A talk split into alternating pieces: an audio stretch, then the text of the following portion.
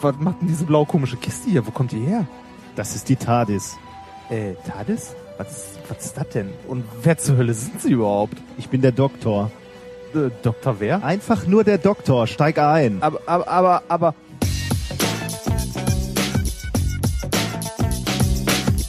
If, if, you, if you base medicine on, on science, you cure people. If you base the design of planes on science, they fly. Um, if you base the design of rockets on science, they reach the moon. It works, bitches. Methodisch inkorrekt Folge 33 direkt aus dem Kreativzentrum der Wissenschaften. Mit mir heute wieder mein persönlicher Dalek, Reinhard Remford. Exterminate. Und ich bin der Doktor. Einfach nur der Doktor, Nicolas Wörl. Glück auf. Ah, Jetzt wissen wir endlich, wie er heißt. Was? ja, der, der Doktor, es ist ja nur der Doktor. Ach so, man, okay, Man ja, will ja. ja. wissen, wie er heißt. Ich, ich äh, fühle mich ein bisschen schlecht. Ne? Die- Dieses Intro fühlt sich so ein bisschen an, als hätte ich gelogen. Weil ich, ich muss ja zugeben, und du weißt es, aber die Ja. Zuhörer noch nicht, ich kenne Doctor Who gar nicht. Also ich weiß, dass es Doctor Ja. Who gibt, aber ich habe es noch nie gesehen. Ich muss dazu aber auch sagen, ich habe noch nicht alle Folgen gesehen und auch nur von den, also hauptsächlich von den neueren, die halt, ich glaube 2013 oder so neu aufgelegt wurden, weil die alten habe ich auch mal angefangen zu gucken, aber das ist schon hart. Warum? Weil die so 60er? 25 Staffeln oder 26? Da- Läuft das Zeug immer noch? Also ist das immer noch, äh, wird das immer noch produziert? Dr. Who läuft Ja. noch, ja. Also wurde halt wieder neu angefangen, irgendwie 2013, allerdings wurde die Geschichte fortgeführt. Es ist kein Remake, sondern halt ging weiter. Aber was, wie, wohin kann sich die Geschichte entwickeln? Oder Das- gibt's da überhaupt eine? Guck, ja, guck das. Das ist, das ist eine richtig schöne, richtig, also äh, so, mich werden Leute hassen dafür, aber es ist eine richtig abstruse britische, also auch mit wirklich so britisch, das ist ungefähr so wie ähm, hier diese Serie, die es mal zu äh, Hitchhiker's Guide to the Galaxy gab. Ah ja. Die so in dem Stil ist die auch. Äh, Na gut. Adams hat übrigens auch drei Folgen mal geschrieben oder so dafür. Äh, ich war jetzt gerade, ich hörte ein Geräusch in mir, äh, in meinem Kopf, aber es ist ein Motorrad, das draußen rumtuckert. Ich war jetzt so im Moment, Ja, äh, für, nee, ich habe auch kurz gedacht, es wäre die Aufnahme. So, oh, Key, gleiches Keynote. so, ähm, ja, ansonsten, wie läuft's im Institut, mein Freund? gut. Anstrengend ein bisschen, wie du ja weißt. Im Moment etwas anstrengend. Ne? Wir haben eine, oder wir, wir sind eingesprungen, äh, auch krankheitsbedingt für eine Vorlesung, die wir so noch nie gehalten haben. Ja, man und muss. viel mehr noch, so auch noch nie gehört haben. Äh, ich schon. ah, okay. Also ja, die, du die, ja nicht so, die nicht so direkt. Ich habe ja mal ähm, zum Spaß während meiner Diplomarbeit in der Zeit, als ich noch ein bisschen Zeit hatte, ein bisschen Chemie nebenbei gehört. Also wir hatten eine, eine, äh, eine Einführungsveranstaltung für ähm, Chemie Neu- für Neustudenten, Ingenieure genau, ja. oder so. Ähm, und müssen halt über Chemie reden. Und Genau. das ist jetzt nicht so unser Spezialgebiet, aber Und das tatsächlich die komplette Woche durch, jeden Tag morgens. Das ist für mich ja schon mal gar nicht. Ne? Das, äh, ich habe gerade auch schon gesagt, das äh, widerspricht so komplett meinem sonstigen Arbeitsschema. Ich bin heute gezwungen, etwas zu machen, was morgen fertig sein muss. Und da bin das ja, aber, aber dein normales Arbeitsschema wäre, du fängst morgen früh an, das zu machen. Nee, nee, was- mein, mein normales Arbeitsschema wäre auch, ich würde heute, also ich hätte schon eine Woche Zeit gehabt, würde jetzt heute anfangen, irgendwas vorzubereiten, was morgen fertig sein muss. Prinzipiell ja auch kein Problem. Das ist so wie mit den 100 Kilometern Radfahren. Das Schlimme ist, dass ich das morgen wieder machen muss und übermorgen auch wieder. Die ganze Woche durch. ich bin immer wieder erstaunt, wenn ich, wenn ich diese Phasen habe, wo ich mehr reden muss, eben weil, weil ich irgendwelche Lehrveranstaltungen habe, dann ähm, äh, merke ich, dass ich äh, von der Stimme her nicht gut trainiert bin. Also mir tut äh, nach, nach anderthalb Stunden Reden, also nach, nach diesem angestrengten Reden, äh, wenn, wenn, wenn eine ähm, wenn du eine Vorlesung hältst beispielsweise, dann tut mir regelrecht der Kehlkopf weh. Ich Also- glaube, ich, ich spreche ungesund. Na, ja, nach den anderthalb Stunden heute habe ich auch so ein leichtes Kratzen im Hals verspürt. Ich will nicht wissen, wie das morgen ist, aber morgen bist du ja erstmal dran. Also ich, meine, die, das Kratzen ist eines, ne, dass es so trocken wird oder so, aber ich, ich habe richtig so ein bisschen ähm, Schmerzen im, im Kehlkopf, jetzt schon. Und die Sendung fängt erst an. Wahrscheinlich Das- falle ich gleich Das aus. ist dein Alter. so, so ist er. Ja. Ähm, Aber äh, ich muss ja sagen, obwohl es anstrengend ist wie sonst was und äh, das Themengebiet uns eigentlich ja auch überhaupt nicht liegt, beziehungsweise wir uns das halt hart erarbeiten müssen, den ganzen Mist zu lesen vorher und zu verstehen, ähm, macht das trotzdem Spaß. Also, äh, also irgendwie schon. ich hoffe den Studenten auch. Aber überleg Ja. mal, die haben im Grunde genommen ja sowas wie, wie ein Minkorrekt Live. Ne? Ja, ne? Wahnsinn. Eigentlich äh, Nur sehr chemielastig. ja, das stimmt. Und mit weniger, nee, eigentlich mit genauso vielen Witzen, aber weniger Bier. Und ähm, ja, wir, die, die Themen werden uns regelrecht aufgezwungen. Ja, ne? wir können richtig, halt nicht richtig. auswählen. Wir können nicht nur die Highlights der, des, der Chemie machen. ja, es äh, ist irgendwie nicht so, dass man sagt, was weiß ich, was Tarnkappe entdeckt, so, ne, sondern hier. Redox-Reduktion. Genau, und hier freie Enthalpie, ach, Entropie und, äh, Na gut. naja, aber trotzdem macht's Spaß. Ähm, Wie immer. Was uns auch Spaß macht, ist die Unterstützung, die fortwährende, die wir von euch erfahren. Wir haben etwas Neues bekommen. Ja. Äh, seit äh, gar nicht so lange auf unserer Homepage möglich, aber mittlerweile schon über PayPal eine Direktspende. Ja. Nils aus Köln hat uns äh, einen äh, gr- ja größeren Betrag ist jetzt auch übertrieben, aber äh, einen äh, Sehr stattlichen. einen sehr stattlichen Betrag gespendet. vielen Dank, Äh, Nils. Großartig. Genau. Vielen, vielen Dank. Sehr motivierend. Ähm, Und äh, ungefähr so viel Euro, wie der Nils uns geschickt hat, hat uns Heinrich Fischer in Kilogramm Bier geschickt. jetzt darfst du nicht sagen, wo er herkommt, weil du den kompletten Namen vorgelesen Oh. hast. Stimmt. Ja, Okay, aber Heinrich Fischers könnte es äh, davon geben. gibt's ne? wahrscheinlich ja. mehrere, richtig. Ähm, Nur eben nicht in. Genau, in diesem Bundesland. Er hat uns ein äh, riesiges Paket Bier geschickt, ähm, das bei meinem Friseur, also bei dem Friseur bei mir um die Ecke zwischengelagert wurde, weil ich nicht zu Hause war. Die waren so nett, das anzunehmen. Es wurde mich per UPS äh, vorbeigebracht. Es sind tatsächlich 24 Pullen Bier. Ne? 24 Kilogramm auch, ne? Stand da auf dem Paket Ich drauf, schon, oder? ja, oder bis 24 Kilogramm. Ach so, also okay, Es ist, ja. es ist, es ist äh, relativ schwer und es enthält reichlich Bier und zwar verschiedenste Sorten. Fantastische. Ja, ne? was mich auch sehr freut. Und äh, eins davon äh, ist auch heute unser Bier der Woche, das wir heute äh, öffnen. genießen werden. Ich reiche dir das mal rüber. Es ist äh, schön kalt aus dem Kühlschrank, ist aber nur ein kleines heute. Das hat mich äh, vom, vom Etikett sofort anges äh, angesprochen. Es heißt Rednecks Ah, da Imperial haben wir's. Pale Ale äh, Müllerbräu. Das offensichtlich. Müllerbräu passt nicht so ganz Ja. dazu, ne? Aber, das Etikett sieht super aus. Machst gleich Ja. ein Foto und äh, ähm, ja, ich habe mein Handy nicht hier, weil das ja immer zip, zip, zip die Sendung stört. ach, der Padawan ist wieder nicht vorbereitet. Ich muss wir Ich machen ja gleich ja- auch noch Experimente und Was denn? Ja, mein Gott, das äh, gib mal rüber.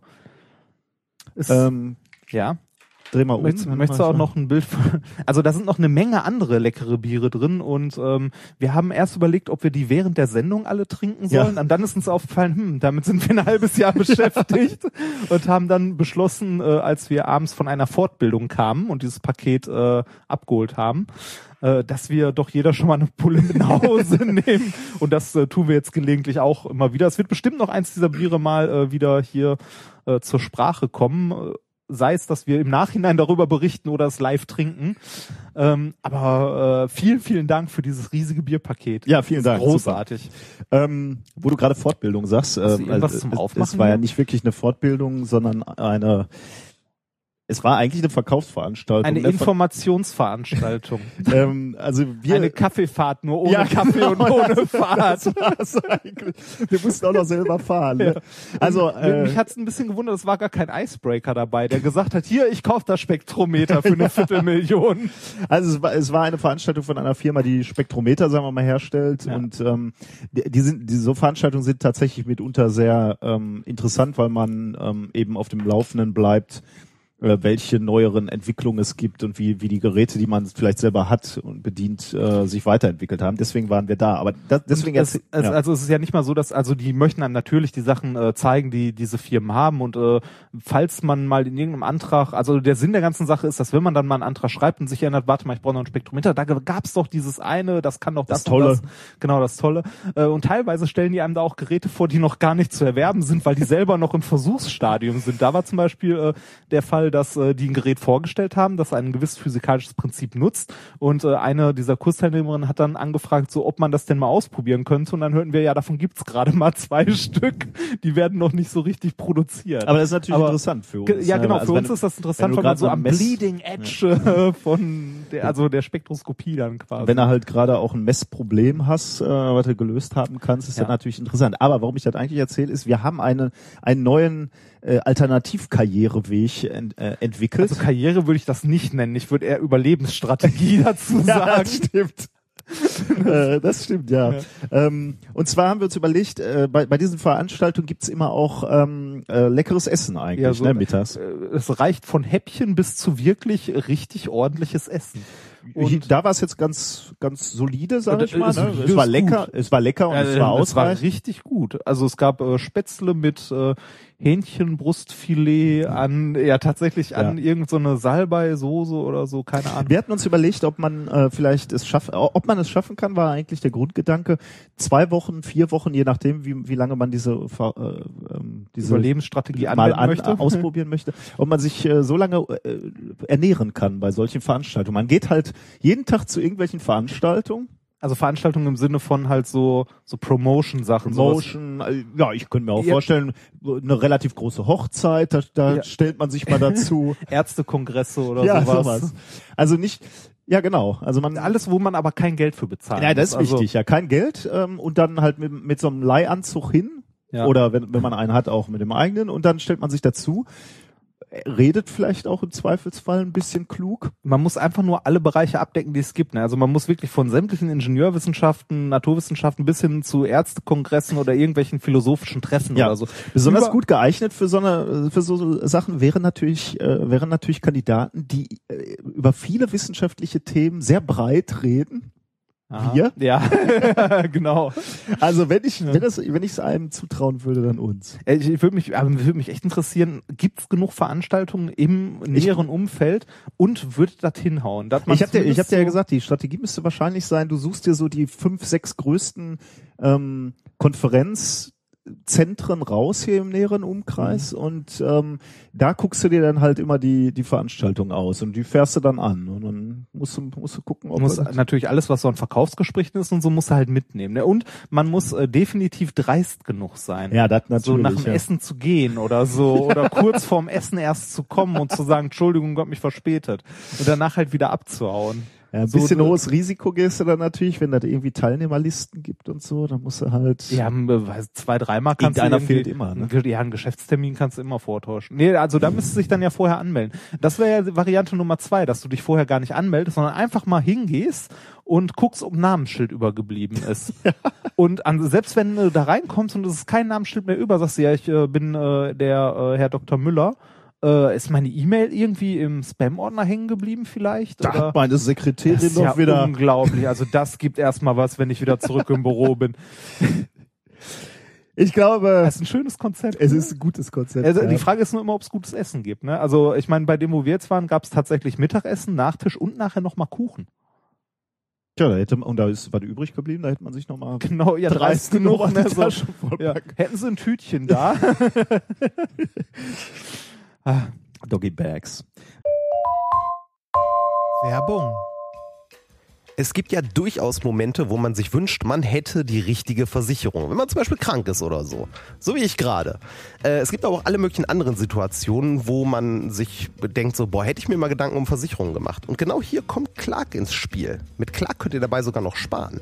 Als dein Versicherungsmakler überprüft Clark regelmäßig, ob du alle Versicherungen hast, die du brauchst und zeigt dir, wo du Geld sparen kannst oder wo du noch mehr Leistung rausholen kannst. Damit Clark als dein Versicherungsmakler auftreten kann, das heißt zum Beispiel Verträge für dich kündigen und neue abschließen, erteilst du Clark bei der Registrierung ein Maklermandat. Das heißt aber gleichzeitig, dass dieses Mandat von deinem, deiner alten Maklerin an Clark übergeht. Das ist nichts, was sich Clark ausgedacht hat, sondern ganz normale Praxis in der Versicherungsbranche. Du kannst deine Vollmacht zum Maklermandat aber natürlich jederzeit kostenfrei widerrufen. Außerdem hast du mit der Clark-App alle deine Versicherungen im Überblick und kannst sie von überall aus digital managen. Und wenn du mal auf der Suche nach einer neuen Versicherung bist, durchforstet Clark mit Hilfe modernster Technologien tausende Tarife, um genau den zu finden, der am besten zu dir und deinem Lifestyle passt. Und wenn wir schon beim Thema Sparen sind, die Jungs und Mädels von Clark lassen auch noch einen 30 Euro Shopping-Gutschein springen.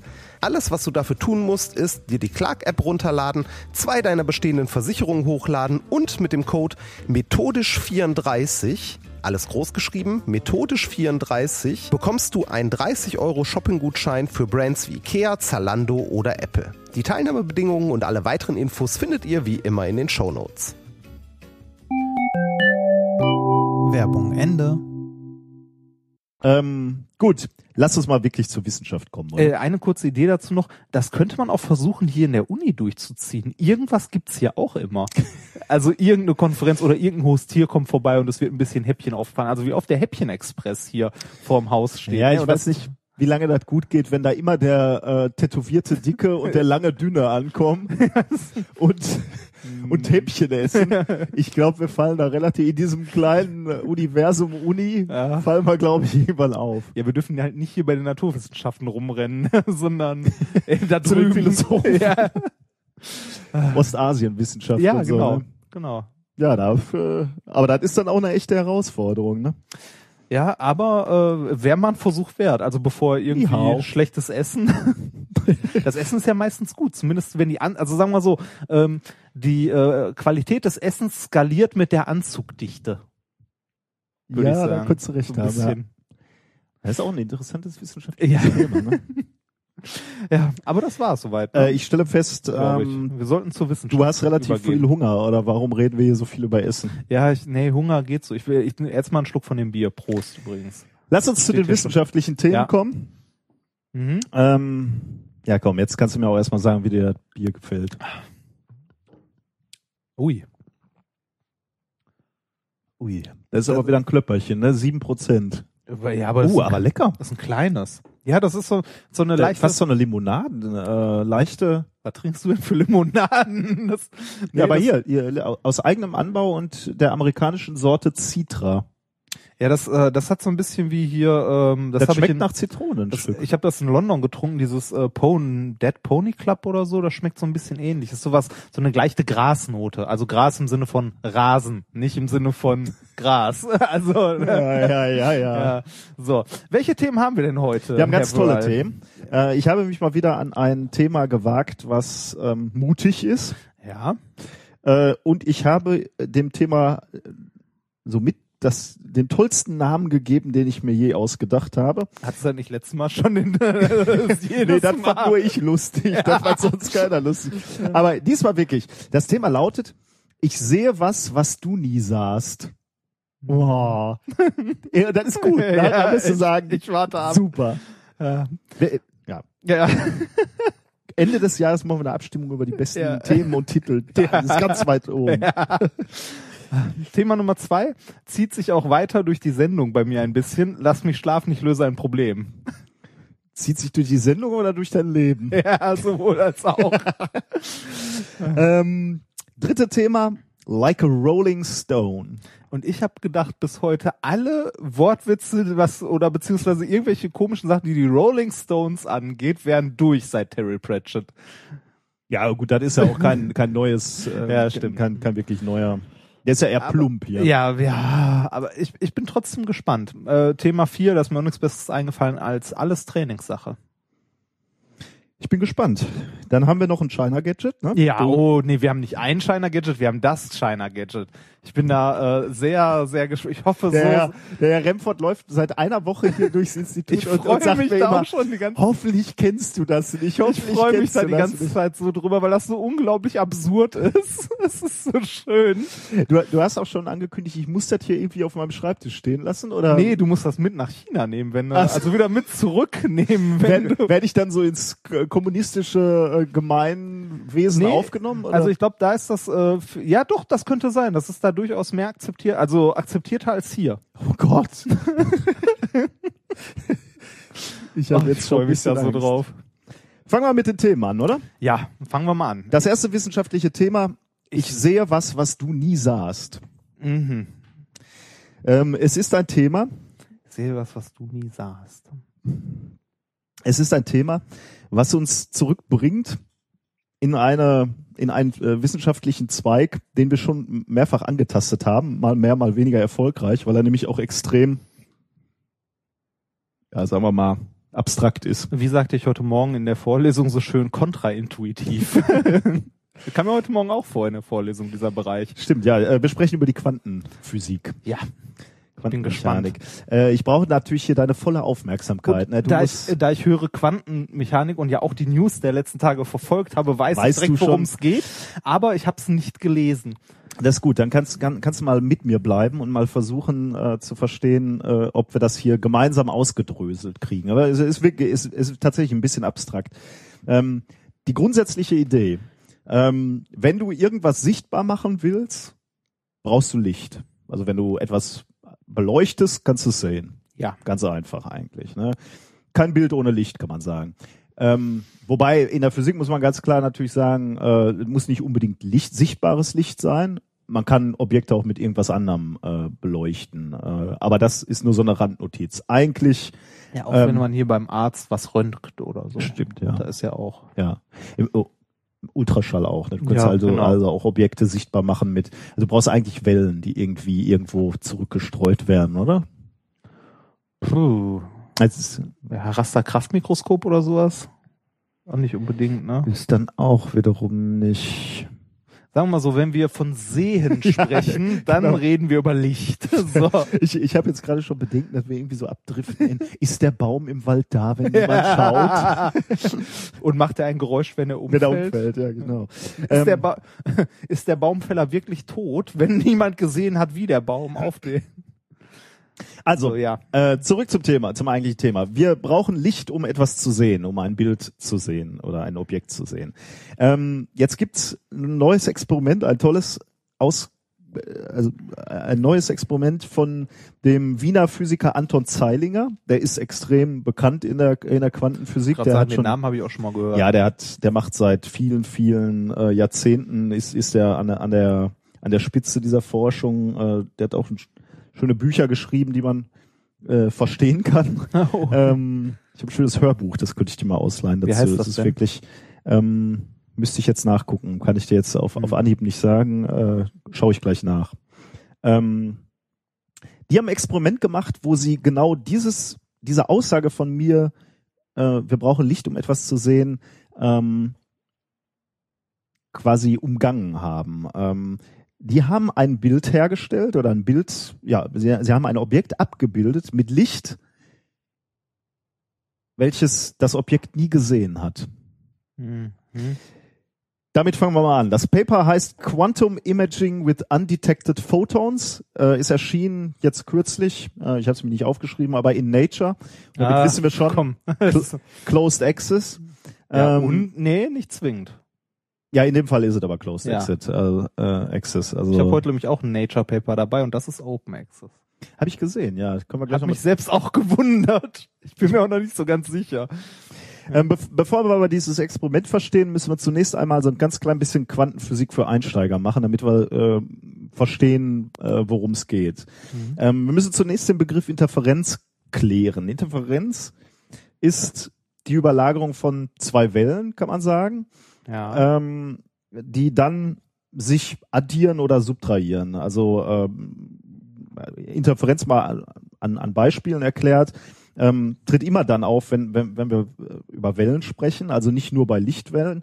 Beispielsweise bei Wasserwellen, wenn man da zwei Steine reinwirft, dann treffen sich die Wellenzüge irgendwann und die werden sich dann irgendwie, die werden, die werden miteinander wechselwirken und was dann passiert ist, wenn, wenn Wellenberg einen Wellenberg trifft, dann haben wir halt einen recht starken, Verstärkung. eine Verstärkung. Mhm. Wenn Wellenberg ein Tal trifft, dann werden wir eine Auslöschung haben, dann eben ja Mhm. keine Auslenkung der Wasseroberfläche. Tal, Tal halt eine doppelte Auslenkung nach unten. Das kann man auch relativ schön ähm, selber mal ausprobieren, wenn man äh, eine halbwegs ordentliche Stereoanlage hat und da einfach ein, also die beiden Boxen in die Ecken Mhm. stellt und da äh, so einen Sinuston einfach rauf gibt von irgendwas am, am Rechner angeschlossen, wie auch immer, und sich dann mal durch den Raum bewegt, dann wird es Stellen geben, wo es lauter ist und welche, wo es leiser ist. Ja, genau, das wäre mein nächstes Beispiel gewesen, Schall. Ne? Da Mhm. hast du genau den Effekt, den du jetzt gerade gesagt hast. Bei Musik ist natürlich das Problem, oder zum Glück, dass du relativ viele unterschiedliche Frequenzen hast und Irgendwas deswegen hörst du fällt es dann nicht mehr so auf. Aber äh, bei der reinen Sinuswelle, die du gerade genannt hast, da ist es natürlich extrem. Ne? Mhm. Also da, äh, da kann man es dann wirklich hören, wo so Ja, bi- bis zur Illumin, äh, nee, bis zur, nicht Illumination, Elim ach komm, ey, Elimination, genau, bis zur völligen Auslöschung und du hast dann Punkte im Raum, die halt wirklich leise sein können. Ja.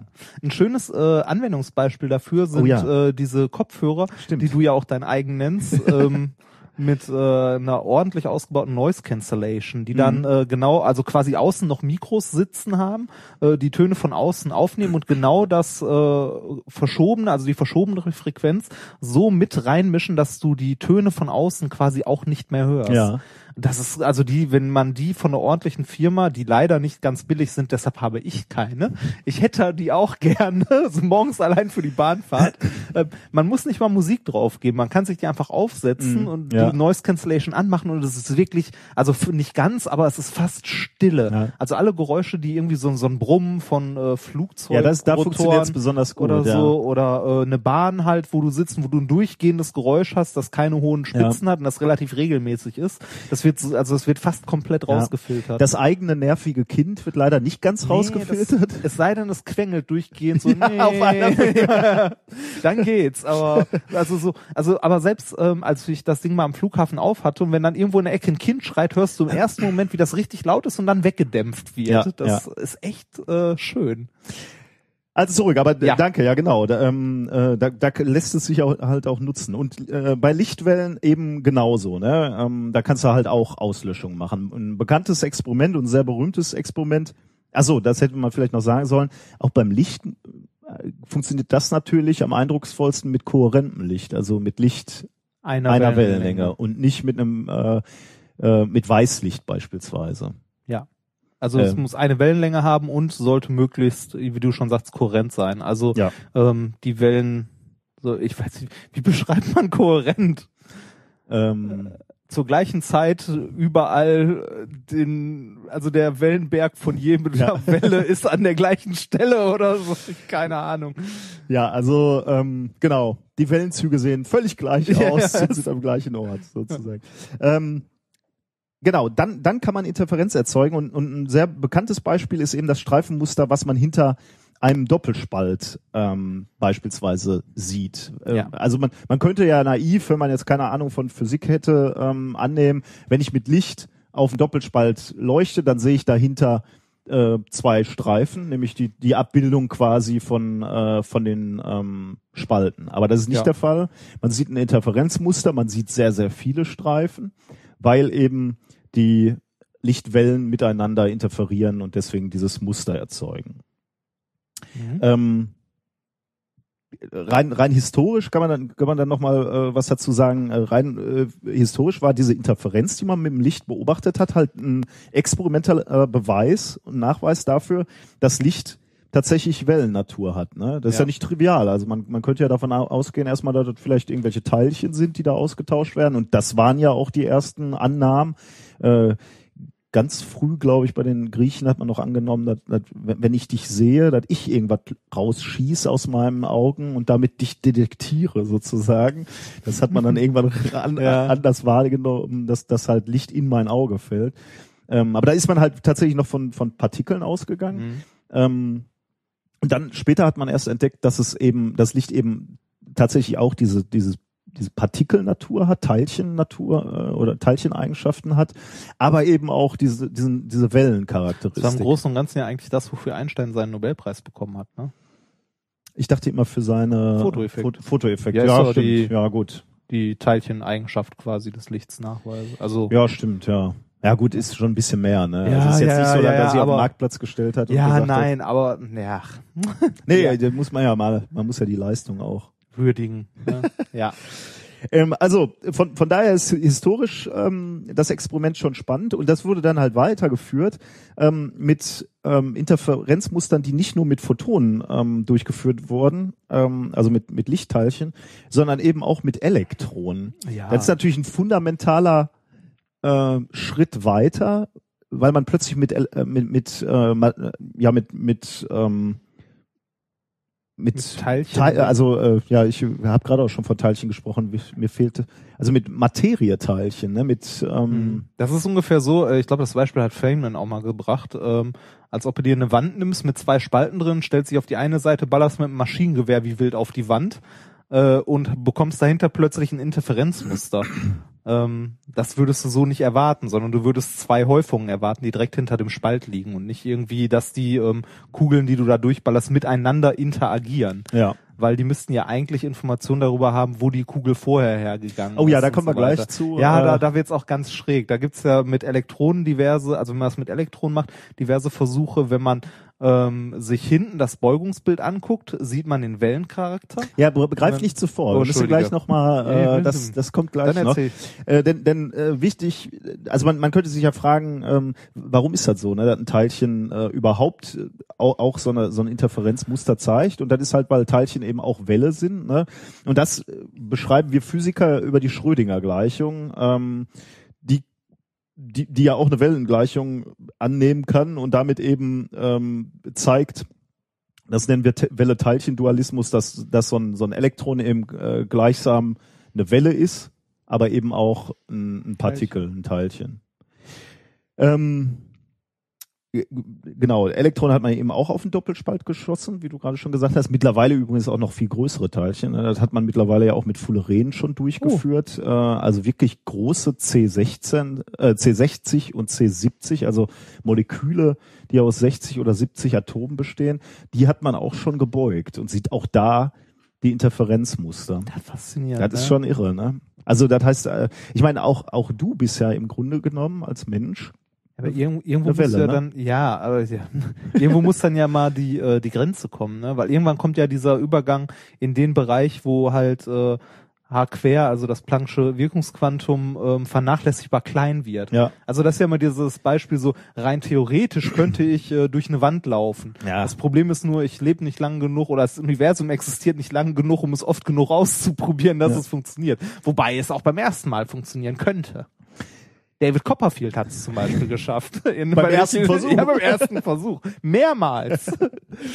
ja. Ähm, be- bemerkenswert an dieser Interferenz von Teilchen ist, und das hast du gerade schon angedeutet, äh, als ich dich unterbrochen habe, ist, dass es sehr wichtig ist, dass man dem äh, Quantenobjekt, dass, dass man es nicht detektiert bei, bei der Frage, durch welchen Spalt bist du gegangen. Äh, man man kann, kann eben Teilchen auf diesen Doppelspalt schießen. Man kann hinter dem Doppelspalt sehen, wie das Interferenzmuster aussieht. Sobald man aber detektiert, Äh, dazu muss man sagen, wenn man Teilchen schießt und sich hinten das Interferenzmuster anguckt, bei einem Teilchen sieht man natürlich kein Interferenzmuster. ja Moment, Moment. Was?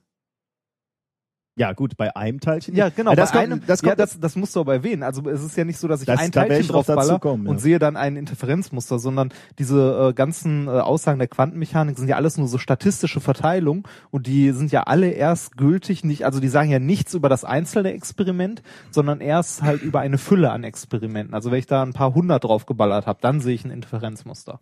Okay, dann greifen wir also vor. Entschuldige. ja, dann, dann sag ich sag gar nichts mehr. Ich trinke jetzt mal Nein, ein ich Bier und freu mich ja. Nee, ich nuckel an meiner Pulle. Ich freue mich ja, dass Nee. du. Ich habe ja dieses anspruchsvolle Thema extra nach vorne gestellt, damit du noch bei mir bist. mhm. das ist beleidigt. Nö, mach mal. Also du hast absolut recht. Ähm, Ich habe nur Angst, was vorzu, äh, vorwegzunehmen. das Interferenzmuster hängt nicht davon ab, ob, ob die äh, oder hängt nicht davon ab, dass Photonen gleichzeitig auftauchen und, und durch den Doppelspalt fliegen. Man kann sich also ein Experiment denken, was auch nebenbei durchgeführt wurde, wo man einzelne Photonen durch den Doppelspalt schießt. Und dann passiert genau das, was du gesagt hast. Das einzelne Photon wird natürlich irgendwo detektiert. Wir sehen natürlich, mit einem Photon kannst du keine, kein, kein Interferenzmuster sehen. Ein Photon macht noch kein Interferenzmuster. Aber wenn du, äh, wenn du viele drauf schickst und die nach und nach aufzeichnest quasi die Position, dann wirst du nach vielen hunderttausend Millionen äh, Teilchen sehen, dass sie sich dann doch verhalten haben, wie du es von dem Interferenzmuster erwarten würdest. Ähm, das, äh, da steckt natürlich allerhand hinter. Ne? Äh, da steckt nämlich hinter, dass offensichtlich, und da wird's wirklich komisch, ne, dass offensichtlich das eine Teilchen, was durch den Doppelspalt fliegt, weiß, wo es nach Möglichkeit oder mit hoher Wahrscheinlichkeit hin sollte, weil die anderen ja schon irgendwo anders hingeflogen sind quasi. Ne? Ähm, da wird's so ein bisschen spooky, sagen wir mal. Ja, Oder? da, da wird's halt so, das kann man, also man kann sich, also man kann sich das nicht mehr vorstellen, weil das einzelne Experiment an sich nicht mehr das Experiment ist, sondern so das Ganze. Nur Ja. Also da, da geht's da, da kratzt es so an die Vorstellung von Realität, die wir haben. Ja, genau. Da, äh, dadurch äh, kam dann auch ähm, also die die äh, frühen Quantenphysiker haben dann halt auch wirklich angefangen ähm, sich genau diese Frage zu stellen, ne? was ist Realität und äh, wie wird die, äh, also die Welt, die sich für uns als Realität darstellt, wie kommt die zustande? Ne? Mhm. Also um, um noch einen Satz zu diesem Doppelspalt eines einzelnen Photons zu sagen, ähm, die, was, was man sich dann so vorstellen kann im Kopf, ist eben, äh, das Elektron fliegt eben nicht durch einen Spalt, sondern es fliegt durch beide, mehr oder mit einer gewissen Ge Ge- Wahrscheinlichkeit und interferiert mit sich selber. Ja, das ist ja also in der, ähm, soweit ich das, soweit ich mich noch richtig erinnere an die Vorlesung und so weiter, ähm, betrachtest du ja mit der Schrödinger Gleichung gar nicht das Photon, sondern die Wellenfunktion des Natürlich, ja. Photons, also die Wahrscheinlichkeiten, wo es Ja. wie, wann, zu welcher Zeit ist. Und diese Wellenfunktion äh, überlagert sich halt selbst. Ja. Und wenn du dann nachher halt ähm, die, äh, wie heißt es mal, den Erwartungswert davon bestimmst, hat der halt irgendwo ein Maximum. Ja, ja, genau. Und ähm, so, also das, was sich während des Experiments bewegt, quasi, ist nicht das Photon, sondern die Wellenfunktion, Ja, ja. die sich, die, also die Wellenfunktion des Systems, die sich in der Zeit entwickelt und im Raum. Das so ganz, ganz behämmert, also nein, behämmert nicht, es ist halt schräg. Es ist, man kann sich das nur unglaublich schwer vorstellen. Ähm, damit wird aber schon eindeutiger, äh, oder damit äh, kann man ein bisschen schon eher begreifen, warum etwas passiert, wenn man an den Spalten misst. Ah so, ja, sehr Das, schön. äh, Ja, genau. Ich, hab, ich wollte es dir nicht vorwegnehmen und deshalb wollte ich nur sagen, was passiert denn, wenn ich jetzt äh, während der Messung äh, mir gar nicht, also nicht zuerst hinten das Interferenzmuster angucke, sondern Detektiere, genau, wo das ich, Teilchen- Genau, ich gucke einfach Also mal. wir- durch wir- eins von beiden muss Genau. es ja durch. Ja, ja, genau. Das, das wäre so der der der äh, intellektuelle Ansatz. Ne? Du sagst halt, okay, äh, die Physiker können mir viel erzählen, das fliegt gleichzeitig durch beide Spalte, ist ja Quatsch. Lass doch mal messen, durch wel- welche Ja. wirklich äh, fliegt. Du baust also einen, experimentellen Aufbau, wo du beide Spal Spalte aufbaust und du baust noch irgendeine Form von Detektor, der also so eine Lichtschranke guckt, ah ja, das ist hier rechts durchgeflogen oder ist hier rechts links durchgeflogen. Ähm, und dann passiert eben was Erstaunliches. Du machst also das gleiche Experiment, die gleichen Teilchen fliegen durch den Doppelspalt. Das Einzige, was du geändert hast, du detektierst, wo das Teilchen wirklich Genau, durchfliegt. du bekommst Informationen, also du misst einfach Du nochmal misst, ja. an einer Stelle, mehr da, nicht. dann passiert was eigentlich kaum Vorstellbares. Das Interferenzmuster hinter dem Doppelspalt bricht zusammen. Ja, es verschwindet. Es verschwindet. Wir sehen jetzt tatsächlich das, was man, was, womit wir angefangen haben zu, äh, zu diskutieren, das, was man erwarten würde erstmal, nämlich keine Interferenz, sondern einfach nur die Abbildung von den zwei Spalten. Ja. Denn die ersten paar Elektronen fliegen durch rech rechte Spalt, ein paar durchs, durch den linken Spalt und so bilden sich halt hinten die Spalte ab, aber eben kein Interferenzmuster, weil die Teilchen nicht mehr mit sich selbst interferieren können, weil wir nämlich genau hingeguckt haben und gesagt haben, ja, du bist rechts durchgeflogen, du kannst nicht mit deinem linken Ich interferieren Ja. sozusagen.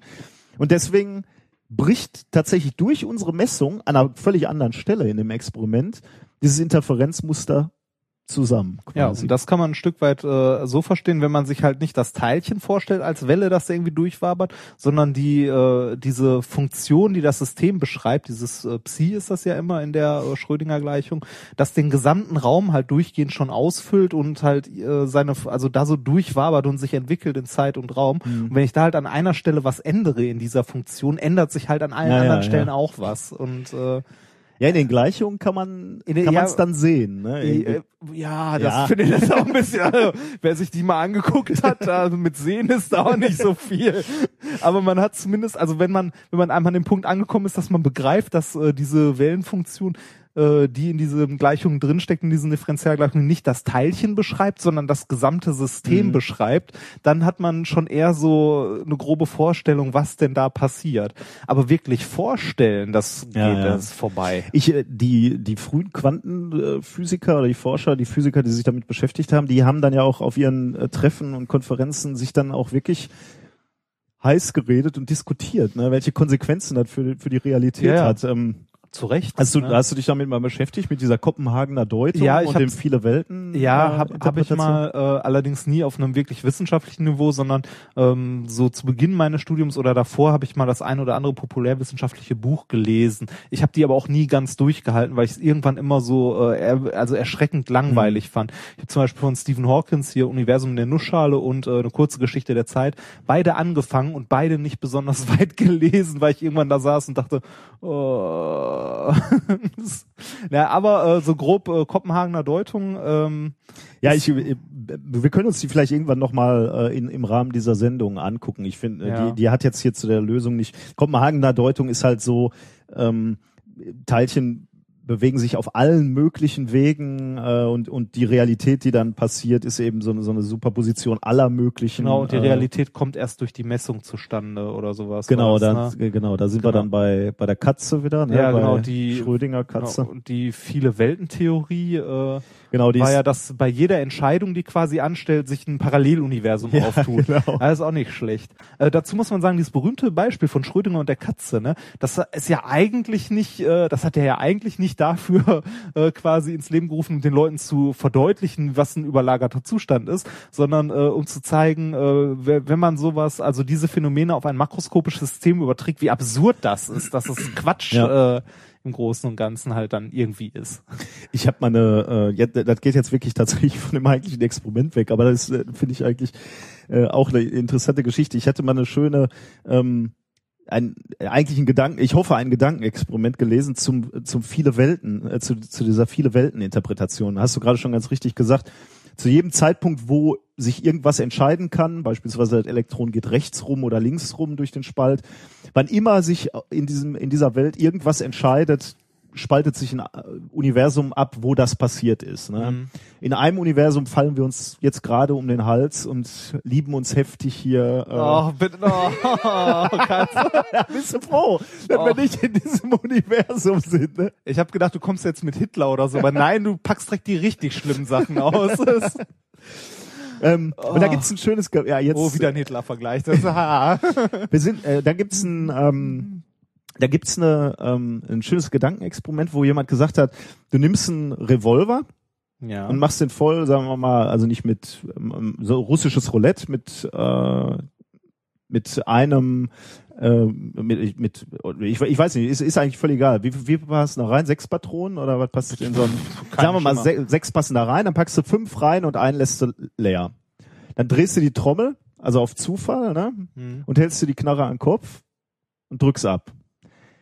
Jetzt ist es natürlich so, dass in den meisten Universen du tot bist. Ja. Aber es gibt ja ein Universum, wo du überlebst. Ja. Weil ja Also eine Trommel, wenn, ein, wenn, wenn ein, du eine leer lässt. ein, eine ja. war leer, ja. Ja. Ähm, in der lebst du natürlich weiter. Dein Bewusstsein äh, geht natürlich in das Universum, wo du weiterlebst. In dem Universum drehst du jetzt wieder und drückst wieder ab. Stirbst wieder relativ häufig, aber du Ja. bleibst in dem Universum, äh, was ähm, äh, wo, Nee, du, überlebt würd- hast. Nee, du würdest doch, äh, ach so, du drehst einmal wild, also nicht Ja. ein weiter, sondern irgendwie. Nee, wild weiter, ja. Ah, ja. Aber nebenbei, äh, da, da kannst du immer weitermachen, das kannst du zehnmal machen, das kannst du 20 Ja. Mal machen. Du gehst halt immer ins Universum, wo du noch lebst. Ja. Du kannst also nicht sterben. Ah. Du bist unsterblich. Ah. Und äh, weil du das gerade sagtest, Probier ja, mal aus. ähm, du, du drehst immer zufällig. Ja. Das würde auch funktionieren natürlich, wenn du nicht einfach zufällig weiter äh, drehst. Es würde dann halt in dem Moment, wo du auf die Patrone treffen würdest, verklemmt sich zufällig der Revolver. Du kommst immer in dem Universum an, so, so unwahrscheinlich wie es ist, Ah. äh, wo irgendwas schiefgegangen ist oder du verlierst die Knarre oder einer kommt rein und rettet dich oder ah, weil ähm, du sonst halt ja. tot wärst. das würde natürlich auch voraussetzen, dass, dass irgendwie du immer in einem, du wirst nie sterben, du bist unsterblich in so einem Multi-Universum, weil es wird immer irgendwas passieren, dass gerade die Medizin entwickelt wird, in der du weiterlebst. Oder äh, du bist halt der älteste Mensch der Welt. Oder du bist, ähm, keine Ahnung, du bist das medizinische Wunder und du kannst nicht sterben. Mhm. Du wirst, also wenn diese Theorie stimmt, wirst du halt nie sterben, weil es wird immer ein Universum geben, wo irgendwas Unglaubliches passiert, dass du noch weiterleben kannst. Ja, aber das muss ja nicht zwingend du sein, oder? Doch, für dich ja. Du wir, Warum? also irgendwann, okay, wenn- irgendwann wenn- kommt, wenn du- wenn kommt das du das- Universum ja zu der Entscheidung, ja, okay. stirbst du jetzt oder stirbst du nicht? Okay, und dann okay. wird immer das Universum abspalten, wo, äh, wo du nochmal wieder äh, dem Tod Okay, das wird es im, okay, das wird es immer geben. Aber wer sagt denn, dass du die Realität bist, die nicht stirbt? Von den Hunderttausenden, die es gibt. Oder Ja, von äh, den unendlich vielen, die Ja, es es gibt. wird ein Universum geben, wo ich ganz alt werde. Ja, und es ja, wird das- ein Universum geben, wo du ganz alt wirst. Denn beides könnte ja theoretisch passieren. Ja, ja, das wird's geben. Aber wer sagt denn, dass wir dieses Universum hier sind? Ich hoffe nicht. Du, Ähm. du, wirst, du wirst halt, äh, dein Universum leben, weil dein Bewusstsein, das ist jetzt mein Postulat, Ah. immer in das Ah. Universum geht, was, äh, wo du noch gerade so. da sind wir wieder bei Seele. aber ne, nebenbei, das wäre doch ein ganz, ganz äh, wunderbarer und tröstlicher Gedanke, oder? Es wird, also wenn du Hast du schon mal drüber nachgedacht, eine Sekte zu gründen? schreibst auf die Liste Ja. mit den Alternativen. genau. Plan E, Sekte gründen. Ich sehe schon, dich, dich kriege ich nicht in die Sekte. nee. Ach. Ich bin doch schon drin. Und wenn, wenn du jetzt jemanden überzeugen wollen würdest, ne, für diese Sekte oder, oder weil er Ja. einfach nur Physiker bist und dann diese viele Weltproben. Das glaubt mir oder hier halte die Knarre an den Kopf. Nee, du könntest, wenn du da wirklich selber dran glaubst, könntest du die Knarre an den Kopf halten und 20 Mal abdrücken. Und wenn du nach 20 Mal noch lebst, äh, würdest du halt sagen, jetzt ist es aber wirklich sehr unwahrscheinlich. Ja, dass- das äh, siehst du, und das ist der Punkt. Warum haben das nicht alle religiösen oder behämmerten Führer, so wie, da sind wir wieder bei Hitler, warum haben das nicht alle so gemacht? Das haben Dann wär- wahrscheinlich dann alle wär der- gemacht. Dann wär, ja, aber dann leben wir in der Scheißwelt, weil dann wäre dann wär dem Nein, Universum leben- eine Menge erspart geblieben. Ach so, meinst du das? Ähm, naja gut, wir leben in der Welt, wo das vermutlich nicht geklappt hat für viele von denen, die, die das gemacht haben, weil die sind schon weg. Ähm, ich habe noch von keinem gehört, der sich die Knarre immer und immer wieder an den Kopf hält und ähm, Immer wieder abdrückt. wir, wir, das, das ist ja der Punkt, ne? Das kannst du zwar machen, 30 Mal abdrücken, du lebst dann aber in einem Bruchteil aller möglichen Universen. Ne? Wir beide leben jetzt gerade in einem relativ wahrscheinlichen Universum, Ah. denke ich. Also in einer Vielzahl der Universen. Du kannst so einen abstrusen Käse machen. Don't try this at home, kids. Ja. Äh, aber dann musst du davon ausgehen, dass du in vielen Universen stirbst. Du bleibst dann nur in einigen wenigen noch erhalten. Das ist alles so abstrus, ne? Das, Kommen wir zur Wissenschaft ja, heute. Wie war das mit der Katze? Ja, ich habe mich etwas äh, heiß. Zurück, zurück zur Katze, bitte. Lass uns doch mal ganz kurz zusammenfassen. Wir halten fest, was, was jetzt wirklich wichtig ist für das, ähm, ähm, für das Experiment. Durch Interferenz, also gleich, also Licht mit der gleichen Wellenlänge, sagen wir mal, äh, kannst du Interferenz erzeugen und dadurch äh, Beugungsbilder äh, Ja. erzeugen. Ähm, aber nur, und das war jetzt dieser kleine Ausflug vorher, nur wenn man nicht weiß, wo das Licht hergekommen ist. Also wenn eine Interferenz, äh, also sagen wir mal, du hättest zwei La- Laser, die, die äh, kohärent sind. Äh, den einen sch- schickst du auf ein Bild, was du abbilden willst, Ja. und der andere außenrum. Dann lässt du die beiden interferieren. Wenn du noch weißt, welcher von den beiden Lichtstrahlen durch das Bild gegangen ist, dann wirst du kein Interferenzmuster herstellen. Ah, okay, ja. Und wenn sie, äh, we- wenn du es nicht mehr unterscheiden kannst, wirst du ein Interferenzmuster des Bildes sehen. Okay. Äh, Das ist so die, die Grundannahme. So, jetzt haben die Wissenschaftler sich noch äh, folgende Eigenschaft äh, von, von Licht äh, auf der Quantenebene Ebene zu Nutzen gemacht, nämlich die Verschränkung von Licht. Da haben wir, glaube ich, auch schon das ein oder andere Mal von gesprochen. Ne? Wir gehen da nicht zu sehr ins Detail, aber wir sagen einfach, wenn man Licht verschränkt, und das kann man dadurch machen, dass man gewisse Dinge bei der, bei der, bei der jetzt hätte ich bald gesagt Herstellung von Licht, aber bei der Erzeugung von, von Licht äh, beachtet, dann sind die Lichtphotonen verschränkt. Das heißt, wenn mit dem einen Photon was passiert, dann passiert mit seinem verschränkten Partner auch etwas. Ja. Die haben halt irgendwie Kontakt. Äh, sp- Spukhafte Fernwirkung nannte der es. Ja.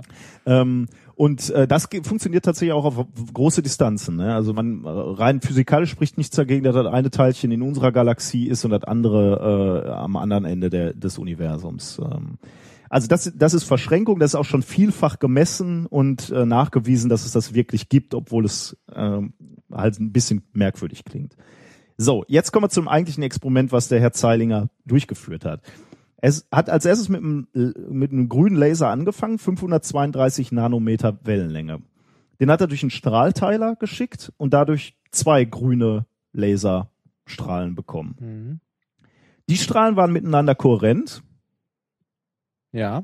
ähm, und, und damit eben in der Lage, Interferenzen, also diese gerade gesprochenen Überlagerungsmuster zu erzeugen.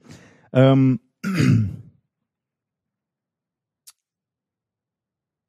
ja. Ähm, warte mal, das habe ich gerade schon gesagt. Ich muss mal kurz in meinen Notizen gucken, damit ich den, den Faden nicht verliere. Ähm, das haben wir nämlich gerade schon gesagt. Interferenzen nur dann, wenn du das Licht wieder so zusammenfügst, dass du nicht weißt, von, von wo sie gekommen sind. Aber das hatten wir ja gerade schon äh, diskutiert. Jetzt geht's noch weiter. Diese zwei Laserstrahlen ähm, haben die, bei, äh, haben die Forscher wieder geteilt. Und die haben aus diesen grünen Strahlen ähm, jeweils, also wir haben ja zwei grüne Strahlen, aus, aus jedem jeweils nochmal zwei Strahlen gemacht. Aus beiden grünen Strahlen haben sie ähm, mit so optischen Kristallen ähm, Laserstrahlen gemacht. Zum einen einen infraroten und einen, sagen wir mal, roten. Also der lag zwischen rot und infrarot, aber ich, äh, ich sage jetzt mal hier im weiteren rot. Also aus jedem grünen einen roten und einen infraroten gemacht. Jetzt haben wir also zwei infrarote Laserstrahlen und zwei rote. Okay. Wie, wie haben die das genau gemacht? Äh, mit einem optischen Kristall. Also irgendwie Okay. so ein, äh, kann ich dir jetzt gerade nicht sagen, mit welchem, aber irgendwie, äh, weiß ich nicht. Also die haben ähm, die, die Frequenzen halbiert sozusagen. Also so ja, also grob. zwei, zwei Strahlen daraus gemacht und die Frequenzen verändert zumindest. Ja. Ne? Ich weiß nicht, ob halbiert, aber okay, halt, ähm, ja, okay, sagen wir verändert. also je, je, jedenfalls einen roten und einen äh, infraroten äh, hergestellt. Jetzt kommt das Entscheidende. Oder ja, doch, kann man sagen, ist das Entscheidende. Dieser rote und der infrarote Laser, ne, der jetzt jeweils aus diesem grünen äh, Laser wurde, nach, nachdem dieser optische Kristall passiert wurde, die sind miteinander verknüpft. Also ähm, verschränkt. Ja, kann man sich vorstellen. Okay. Habe ich ja gerade schon gesagt, die Informationen, die der, der eine Laserstrahl oder die Photonen in dem einen Laserstrahl aufnehmen, spiegeln sich auch irgendwie wieder in dem, äh, in dem anderen Laserstrahl, ohne irgendwie einen physikalischen Kontakt zu haben oder so. Jetzt kommt der Clou des Experimentes. Die roten Laserstrahlen haben die Forscher jetzt um das Untersuchungsobjekt herum geleitet. Und zwar ja, äh, weit genug, ähm, während der, die infraroten Strahlen in so eine Kiste, wo das Objekt unter anderem drin war, reingeleitet wurden, haben sie die roten äh, Laserstrahlen völlig dran vorbei woanders hergelitten. Ähm, am Ende der Apparatur haben sie dann die roten äh, Lichtteilchen, die roten Laser wieder zusammengeführt, um ein Interferenzbild herzustellen. Ähm, aber ansonsten ist mit diesen, mit diesen Photonen, mit den Lasern nichts passiert. Aber die Infrarotstrahlen, das, also der, die beiden Laserstrahlen ähm, im Infrarotbereich, damit ist was passiert in der Kiste, wo die das reinge, äh, reingeleitet haben. Ähm, die, äh, ähm, also die, der, der eine, äh, der, einer der infraroten Teilstrahlen wurde nämlich auf so eine Katze, also auf ein Bild von einer Katze gelenkt. Da sind wir wieder bei Schrödinger. Ne? Schön. Ähm, und zwar in, in, in einer solchen Form, dass sich die Phase des, ähm, des Laserstrahls geändert hat, eben durch die, durch die Wechselwirkung mit, äh, mit der Katze. Bild, ja. Und danach haben sie, ähm, haben sie die beiden Infrarot, also nur der eine hat diese Katze gesehen, der eine Inf äh, infrarote Laserstrahl und der andere nicht. Und danach haben sie die Laserstrahlen wieder zusammengeführt. Jetzt haben wir gerade schon gesagt, ähm, also die, der, der infrarote Laserstrahl, der wird wieder genau zusammengeführt, und zwar so, dass man nicht genau weiß, welches Photon ist jetzt wirklich am Objekt vorbeigelaufen ne? äh, und welches, äh, welches Photon nicht. Das ist natürlich ganz wichtig. Ähm, das heißt, die tragen eine gewisse Information über das Objekt Mhm. und die sind verschränkt mit den roten Lasern draußen. Das heißt, der trägt dann auch, also der, der, trägt der auch die Information. genau, ja. der, der vorher mit dem Infraroten Ja. verschränkt war, der die äh, Katze Ja. gesehen hat. trägt auch die Information Okay. in irgendeiner Form. Und tatsächlich haben die Forscher jetzt herausgefunden, ähm, die haben jetzt die roten, also jetzt sind wir wieder außer der, die, die Kiste beachten wir jetzt nicht mehr Mhm. erstmal. Da, wo das Objekt draus äh, drin ist, wir sind jetzt wieder außerhalb der Kiste, wo die zwei roten äh, Laser sind, die nie das Objekt gesehen haben. Die haben, führen wir ja auch wieder zusammen, die interferieren auch wieder zusammen.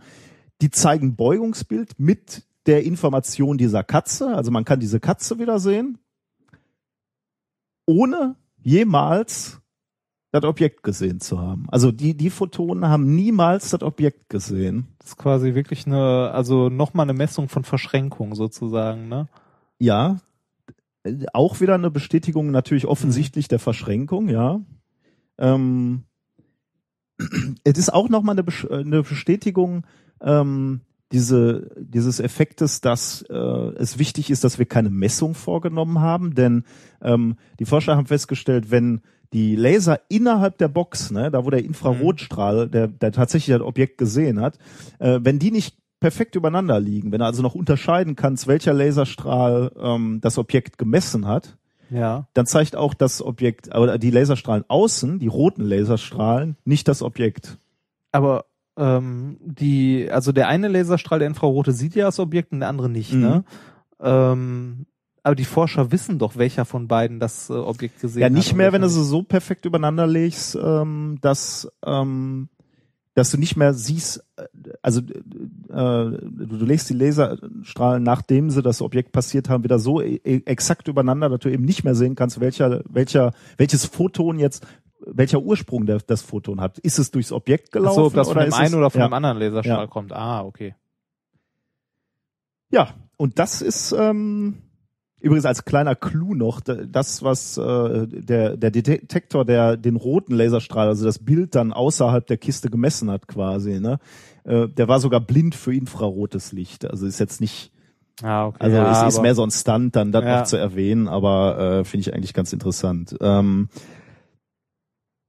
äh, jetzt, also äh, erstmal finde ich es natürlich faszinierend, ne, ein Objekt darzustellen mit Licht, was nie das Objekt gesehen hat.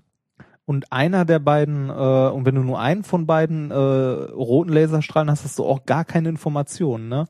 Du brauchst mal beide nachher, um die Informationen zu bekommen. Ja, dann würde es, also gut, wenn du ein gutes Gerät hättest, also was es glaube ich nicht gibt, dann könntest du halt die Phasenverschiebung irgendwie sehen, ne? Ja, aber du musst ja wissen, wozu Phasen verschoben. Genau, ja, stimmt. Also du brauchst ja. immer beide Ja. äh, Laser, ja, genau. um nachher die. Informationen wieder zu bekommen. Ja. Hm. Klingt so wieder nach irgendwie abhörsicher.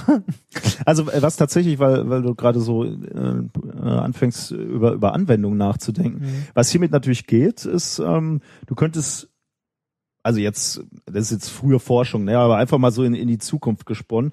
Du könntest ein, ähm, ähm, du, du könntest ein Objekt fotografieren, in Anführungsstrichen jetzt, mit Licht, was dir zur Verfügung steht, Ultraviolett, Infrarot oder Terahertzstrahlung und gleichzeitig das Bild ähm, aufzeichnen mit einer völlig anderen Wellenlänge, eben mit einer Wellenlänge, die dir als Detektor zur Verfügung steht.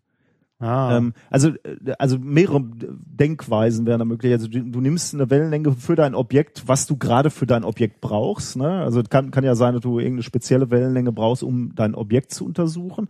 Oder ja, oder eben, äh, weil, weil dir irgendein Detektor fehlt.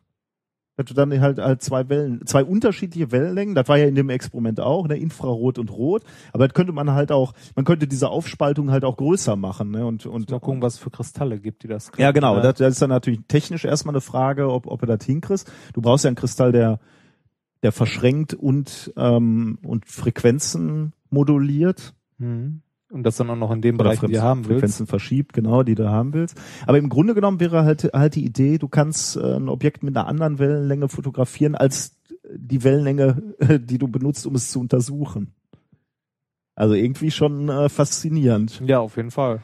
Also, äh, ein Bild, Aber trotzdem auch sehr äh, abgedreht insgesamt. Und das ist also, ja jetzt nur so äh, mal eben drüber gesprochen, ne? Was, Mhm. wenn du dir vorstellst, was da noch für eine Mathematik hintersteckt. Ja, und was und, und was für ein Aufbau.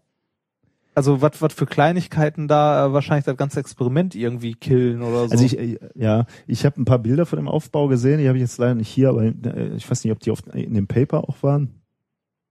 Das sieht relativ äh, okay aus. Simpel. Ne? Das ist so ein Schreibtisch groß, also zumindest das, was sie da abgebildet haben. Ich weiß nicht, ob das alles ist, was dazugehört, aber das sah relativ wenig ich aus. muss ja sagen, ähm, diese ganzen Optik-Sachen, ne, also wenn man ein Bild von Physikern sieht, die irgendwie an Optik, also die irgendeine Form von Optik im Labor haben, ne, meistens dann ja auch noch irgendwie Laser oder so, finde ich, sieht das immer beeindruckend aus, weil du mit diesem Tisch hast mit tausend Linsen, kleinen Spiegelchen und für diese Pressefotos machst dann natürlich nochmal kurz ein bisschen Rauch drüber, damit man überall die Laserstrahlen sieht. Ja.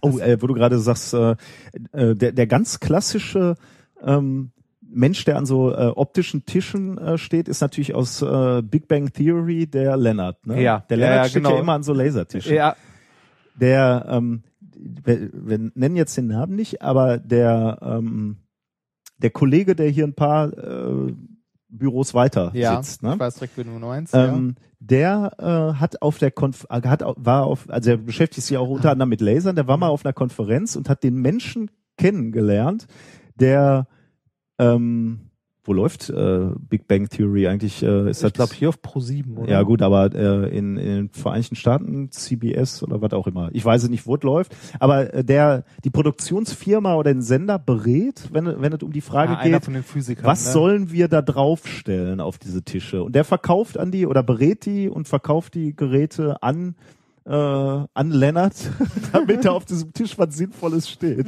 Das finde ich schon irgendwie Ja, das- ziemlich cool. äh, die- und, der, und der hat übrigens davon erzählt, dass die extrem penibel darauf achten, dass das sinnvoll ist, was ja, auf diesen Tischen äh, steht. Nicht nur auf den Tischen, auch so die Formeln und so, die äh, da immer auf den Tafeln stehen, wenn du halt äh, bei Sheldon und so im Büro bist Ja. oder äh, halt äh, in deren Wohnung oder so. Das macht halt alles Sinn. Da steht nicht, da stehen keine Quatschformeln, sondern die haben ja wirklich, und das ist dann einer von denen, äh, tatsächlich Physiker engagiert oder Physiker gefragt. Was sollen wir da hinschreiben, damit da nicht irgendwie totaler Quatsch steht, was halt äh, Wobei nicht immer alles so ganz hundertprozentig ist. Äh, Lennart hatte auch mal irgendwie so ein Hologramm erzeugt, um, um Penny zu beeindrucken. Ja, okay, ja, nee, das nicht. Aber also der, man muss auch sagen, äh, die haben sich in den ersten Staffeln auch ein bisschen mehr Mühe gegeben. Es wurde ja immer klamaukiger. Also ich gucke es mittlerweile auch nicht mehr ich gerne. gucke es sehr gerne. Echt, die letzten Staffeln Ja, auch noch? Ich immer. weiß nicht, irgendwie. hm, Immer. Völlig Ja. egal. Bist so leicht zu begeistern. Siehst du, ich bin schon bei Anspruch, ich bin schon bei Doctor Who mittlerweile ich habe natürlich auch alle Folgen Big Bang Theory schon gesehen. Ich bin selbst mittlerweile so weit, ich habe äh, Deep Space Nine jetzt äh, auf meiner Liste. Ich fange an und guck mal. Oder hat unser Hörer auch gesagt, dass das gar nicht so schlecht ja, ja, ist? ne? ja, wurde mir. Da bin ja. ich gespannt. Nachdem ich jetzt äh, Enterprise durch habe. Naja. Zur Wissenschaft. Zur Wissenschaft. Zum nächsten Thema. Der Herr. ja, ich bitte drum. Thema äh, Nummer zwei. Lass mich schlafen. Ich löse ein Problem. Es klingt, es trägt deutlich deine Handschrift. Ja. ähm, das Ganze äh, handelt im Großen und Ganzen von einem Paper. Ähm, ich bin da aber drüber gestolpert, äh, wie über die meisten Themen, die wir so haben, über so einen, äh, nein, Science-Blog oder so war es nicht, sondern eher also einen wissenschaftlichen Artikel, der auch auf Paper verwiesen hat. Ich habe mir das Paper dazu natürlich auch angeguckt. Der Artikel ist von äh, Courtney Seiter oder wie auch immer, ich möchte den Namen nur genannt haben. Und zwar äh, geht es in diesem Artikel im Großen und Ganzen darum, ähm, dass uns Pausen in unserer Arbeit beziehungsweise abschweifende Gedanken ähm, uns helfen, uns besser zu konzentrieren und produktiver und effektiver zu arbeiten. Hm, also ein Hoch auf, ähm, auf Multitasking, könnte man Nee, dazu genau sagen? das nicht. Ein Aha. Hoch, ein Hoch auf äh, die Seele baumeln lassen und zwischendurch einfach mal äh, also Facebook checken. ja, genau das. Und das wissenschaftlich belegt. Ähm, die, äh, die einfache Theorie dahinter ist sowas zu sagen wie, ähm, also warum? Unser Gehirn besser arbeitet, wenn es zwischendurch kleine Pausen und so weiter hat, ist, äh, dass unser Gehirn nicht dafür gemacht ist, eigentlich evolu äh, evolutionsbedingt, sich lange auf eine einzige Sache zu konzentrieren. Also äh, zum Beispiel eine Stunde lang jetzt irgendwo zu sitzen und äh, einen Artikel zu schreiben oder Mhm. zu lesen oder so. ähm, und äh, das könnte man, also das ist natürlich sehr weit hergeholt, aber das könnte man ähm, damit ähm, erklären, dass wenn der Mensch sich, also wenn das Gehirn dafür gemacht wird, sich lange auf eine Sache zu konzentrieren, dass man seinen Rundherum ausblendet, ne, dass der frühe Mensch dann Gefahr gelaufen wäre, während er einen Pfeil schnitzt, den Löwen zu übersehen, der von rechts kommt oder so. Also so in die Richtung. Wie gesagt, weit hergeholt, aber naja. Äh, dazu äh, das Paper. Ähm, also wissenschaftlich untermauert das Ganze.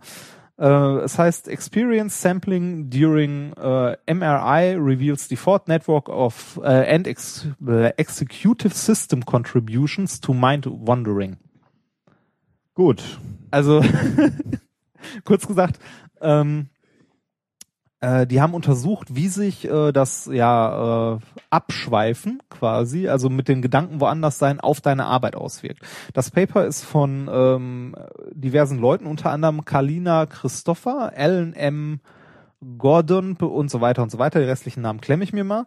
Ähm, und zwar vom äh, psychologischen äh, Department der University of British Columbia äh, und der Stanford University und der äh, University of California in Santa Barbara. So, die drei Unis. Äh, erschienen ist schon ein bisschen älter, im März 2009. Okay. Ähm, und im Großen und Ganzen ähm, beschreiben die erstmal, wie sich das menschliche, also wie das menschliche Gehirn arbeitet, wenn es ähm, Informationen verarbeitet, beziehungsweise wenn von außen Informationen kommen äh, oder man sich auf eine Sache konzentriert.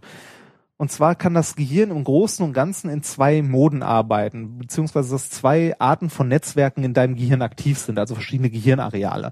Netzwerk eins ist aktiv, wenn du nichts tust, beziehungsweise leichte, routinemäßige Arbeit machst, also wenn du dich nicht besonders stark auf irgendwas konzentrierst. Ähm, und Netzwerk zwei ist äh, dann besonders aktiv, wenn du bewusst irgendetwas machst, also ähm, arbeitest zum Beispiel Mhm. bewusst. Ähm, bisher wurde immer angenommen, dass das eine Netzwerk immer nur aktiv ist oder besonders aktiv ist, wenn das andere quasi runtergefahren Okay. ist. Also dass du, wenn du dich konzentrierst, ist dein anderes, das äh, halt andere Informationen verar- verarbeitet, runtergefahren. Und wenn du so äh, in die Gegend rumguckst und mit den Gedanken abschweißt, dann ist halt naheliegend dein Gehirnteil, der sich äh, fokussiert auf eine Sache ähm, beschränkt, also äh, mit fokussiert mit einer Sache beschäftigt, halt runtergefahren. Aber äh, was macht denn dieser Gehirnteil, der für Entspannung und was auch immer und äh, Unterbewusstsein. ah, okay. Also unterbewusst. Äh, also der, der, der Teil wäre dann auch sehr aktiv, wenn man schläft oder so, kann man dazu sagen? Oder weißt du das? das weiß, ich nicht, weiß ich nicht. Okay, ja. Aber bis jetzt wurde immer angenommen, dass äh, dieser äh, eine Teil halt ähm, derjenige ist, äh, mit dem du, also den du, also man nennt den auch äh, Focused Mode sozusagen.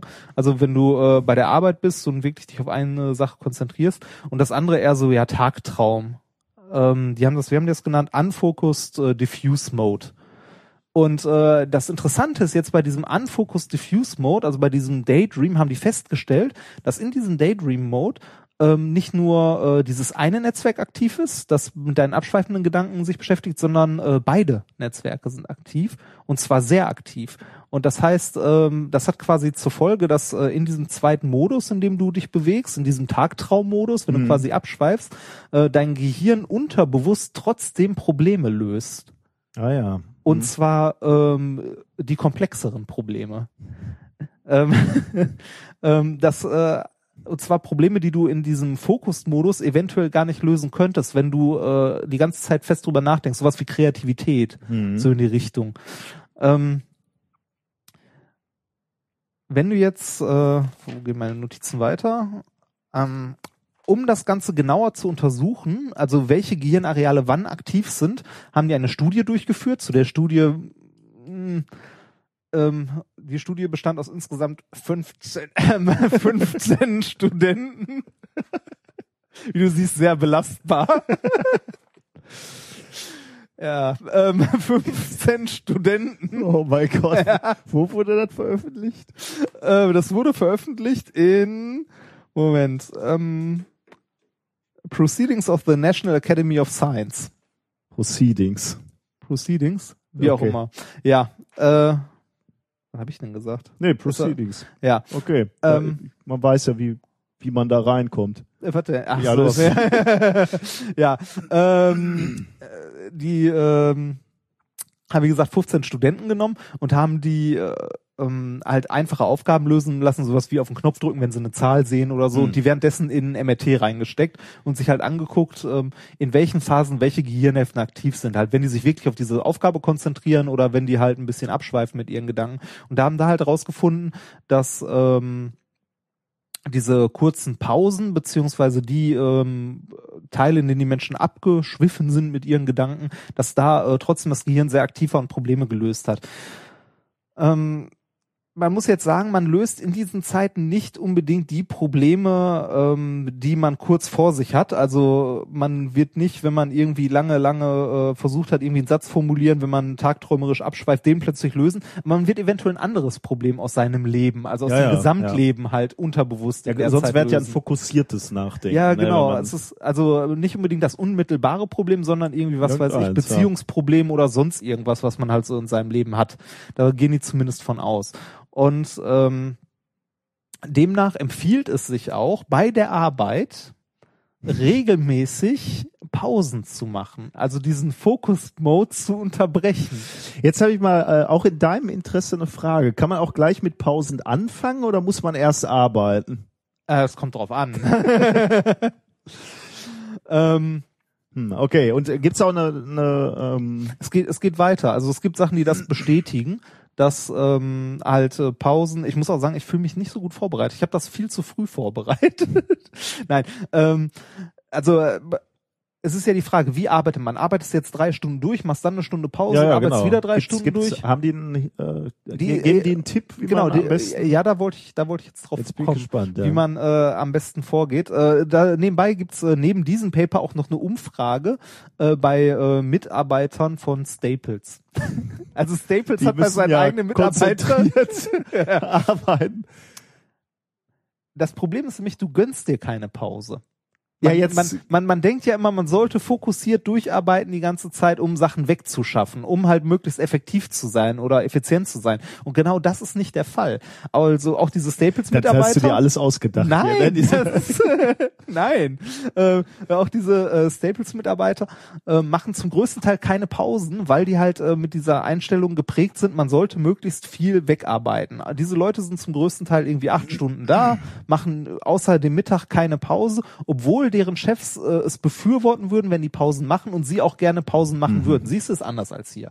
Ähm, und ähm, Effektiver wäre es aber, wie diese Studie zeigt, wenn man zwischendurch auch mal abweicht. Es haben 15 Studenten bewiesen. Allem ausgerechnet noch in der Zielgruppe. Ne? Ausgerechnet auch noch Studenten. Äh, Noch ähm, nie gearbeitet. Ja, doch. Das, Ich meine, wir, wir sprechen ja aus Erfahrung. Wir haben ja auch die Uni so im Wesentlichen Ja, ja, nie, ja. nie verlassen. ja.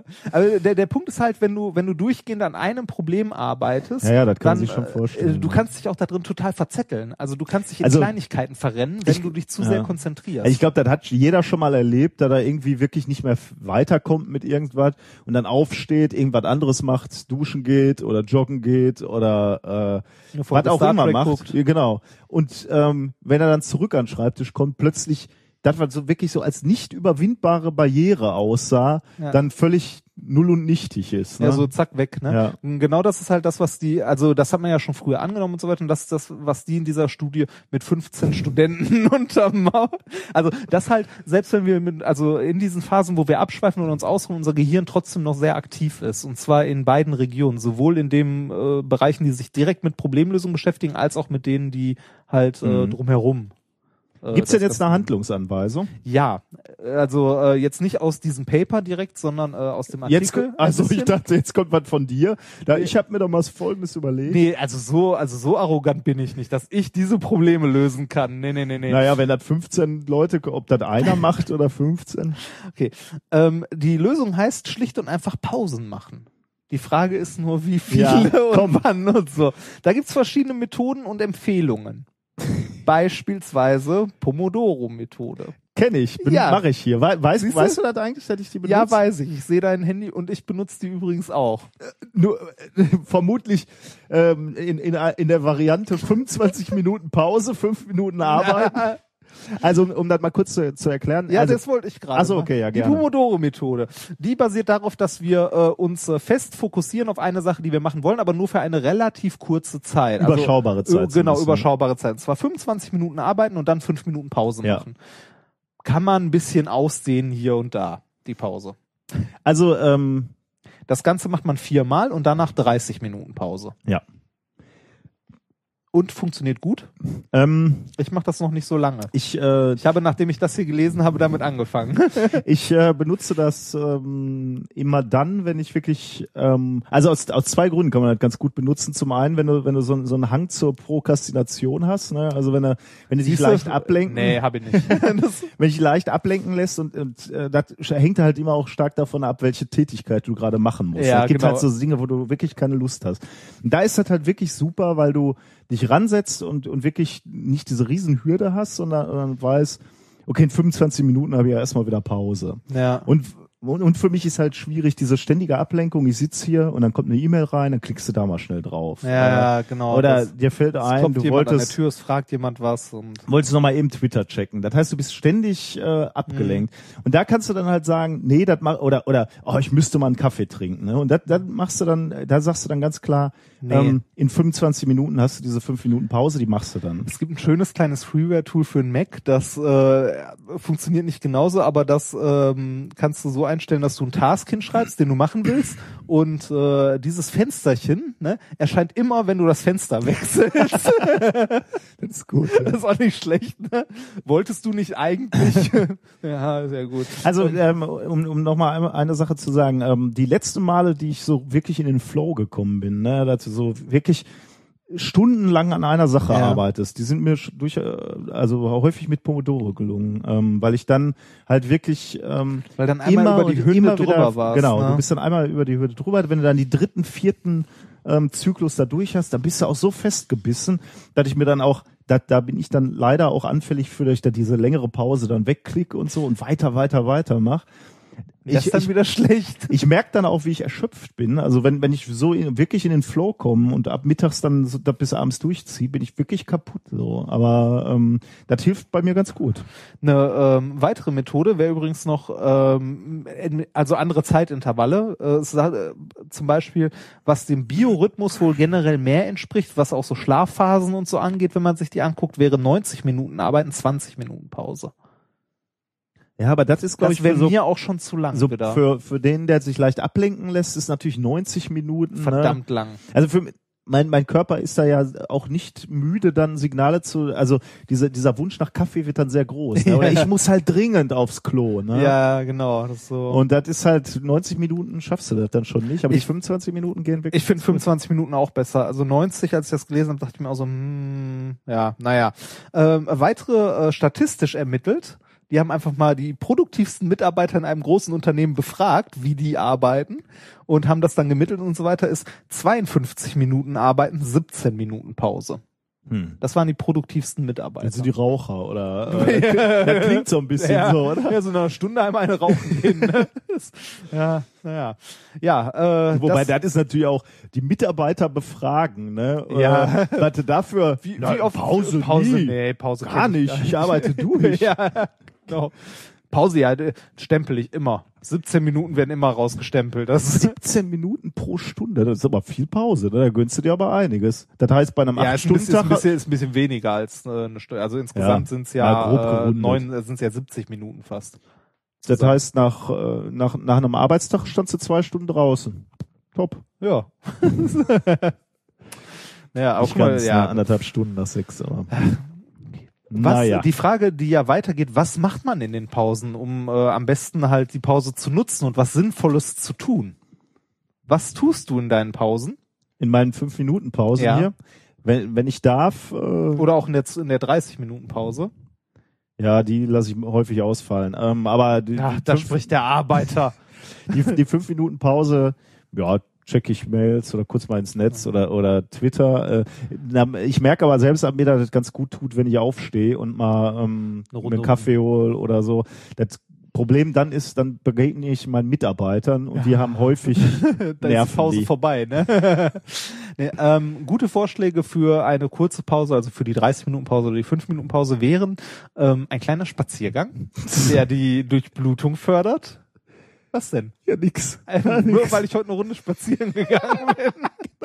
Ich war einkaufen. Der Remford steht auf einmal vor meinem Ge Büro und sagt, er geht eine Runde spazieren. Ja, siehst du. Ich habe mir das jetzt zu, äh, zu Herzen genommen sehr. Und ich bin heute ich sehr, dachte, da steckt ein Mädchen hinter. sehr produktiv. Ernsthaft? Ja. Wo soll ich denn hier eins hernehmen, bitte? Schön wär's. Ähm, äh, Spazieren fördert halt die Hirndurchblutung. Ähm, Nummer zwei, Kaffee. Ach, tatsächlich. Ja, sich einen Kaffee machen. Ach, cool. äh, die beste Zeit dafür ist übrigens zwischen 9.30 Uhr und 11.30 Uhr und zwischen 13.30 Uhr und 17.30 Uhr. Bin ich drin, durchgehend. Dazwischen halt auch, aber ja. Ähm, Guck mal, das kommt bei mir sogar ganz gut hin, glaube ich. dann äh, Nummer vier, im Internet rumgammeln. Ja, tatsächlich, das Also- ist gut. ja, das ist gut. Also ablenken. Hauptsache ablenken. Also was machen, was nichts mit, äh, Hm. mit der Arbeit zu tun hat. Ruhig was lesen, es darf nur nicht sein, was mit der Arbeit zu tun hat. Also wie gesagt, Facebook oder Das, was du jetzt hier gerade erzählst, das stimmt, stammt auch noch aus der nee, das Arbeit stand mit nicht aus dem Paper, das äh, Ni- Nicht diese äh, Kontrollgruppe Deluxe, wo 15... Nein, nein, nein, nein, nein, nein. Das, das ist halt so allgemein. Ähm, Ah, okay. ähm, das eine oder andere sogar mit Paper belegt. Da kommt nämlich jetzt ähm, äh, eins, was mein, also nein, ist noch nicht ganz mein Favorit, aber num, also ich habe es mir als Nummer 5 aufgeschrieben, schlafen. Selbst ein kurzer Schlaf hilft enorm, also so, Ja, sogenanntes Powernapping, Ja. hat man ja schon mal gehört. Äh, dazu gibt's halt mehrere Studien. Äh, in asiatischen Ländern ist das Ganze auch äh, sehr angesehen. Also da kannst du während, also da ist es gern gesehen, wenn du während der Arbeit ein kleines Nickerchen machst. Größere Firmen haben, äh, also wie zum Beispiel äh, BASF, glaube ich, ähm, und äh, ich weiß gar nicht, ich hatte mehrere gelesen, aber auf jeden Fall gibt's mehrere große Firmen, die ähm, auch Ruheräume extra eingerichtet haben, wo du dich mal 20 Minuten aufs Ohr hauen kannst oder so.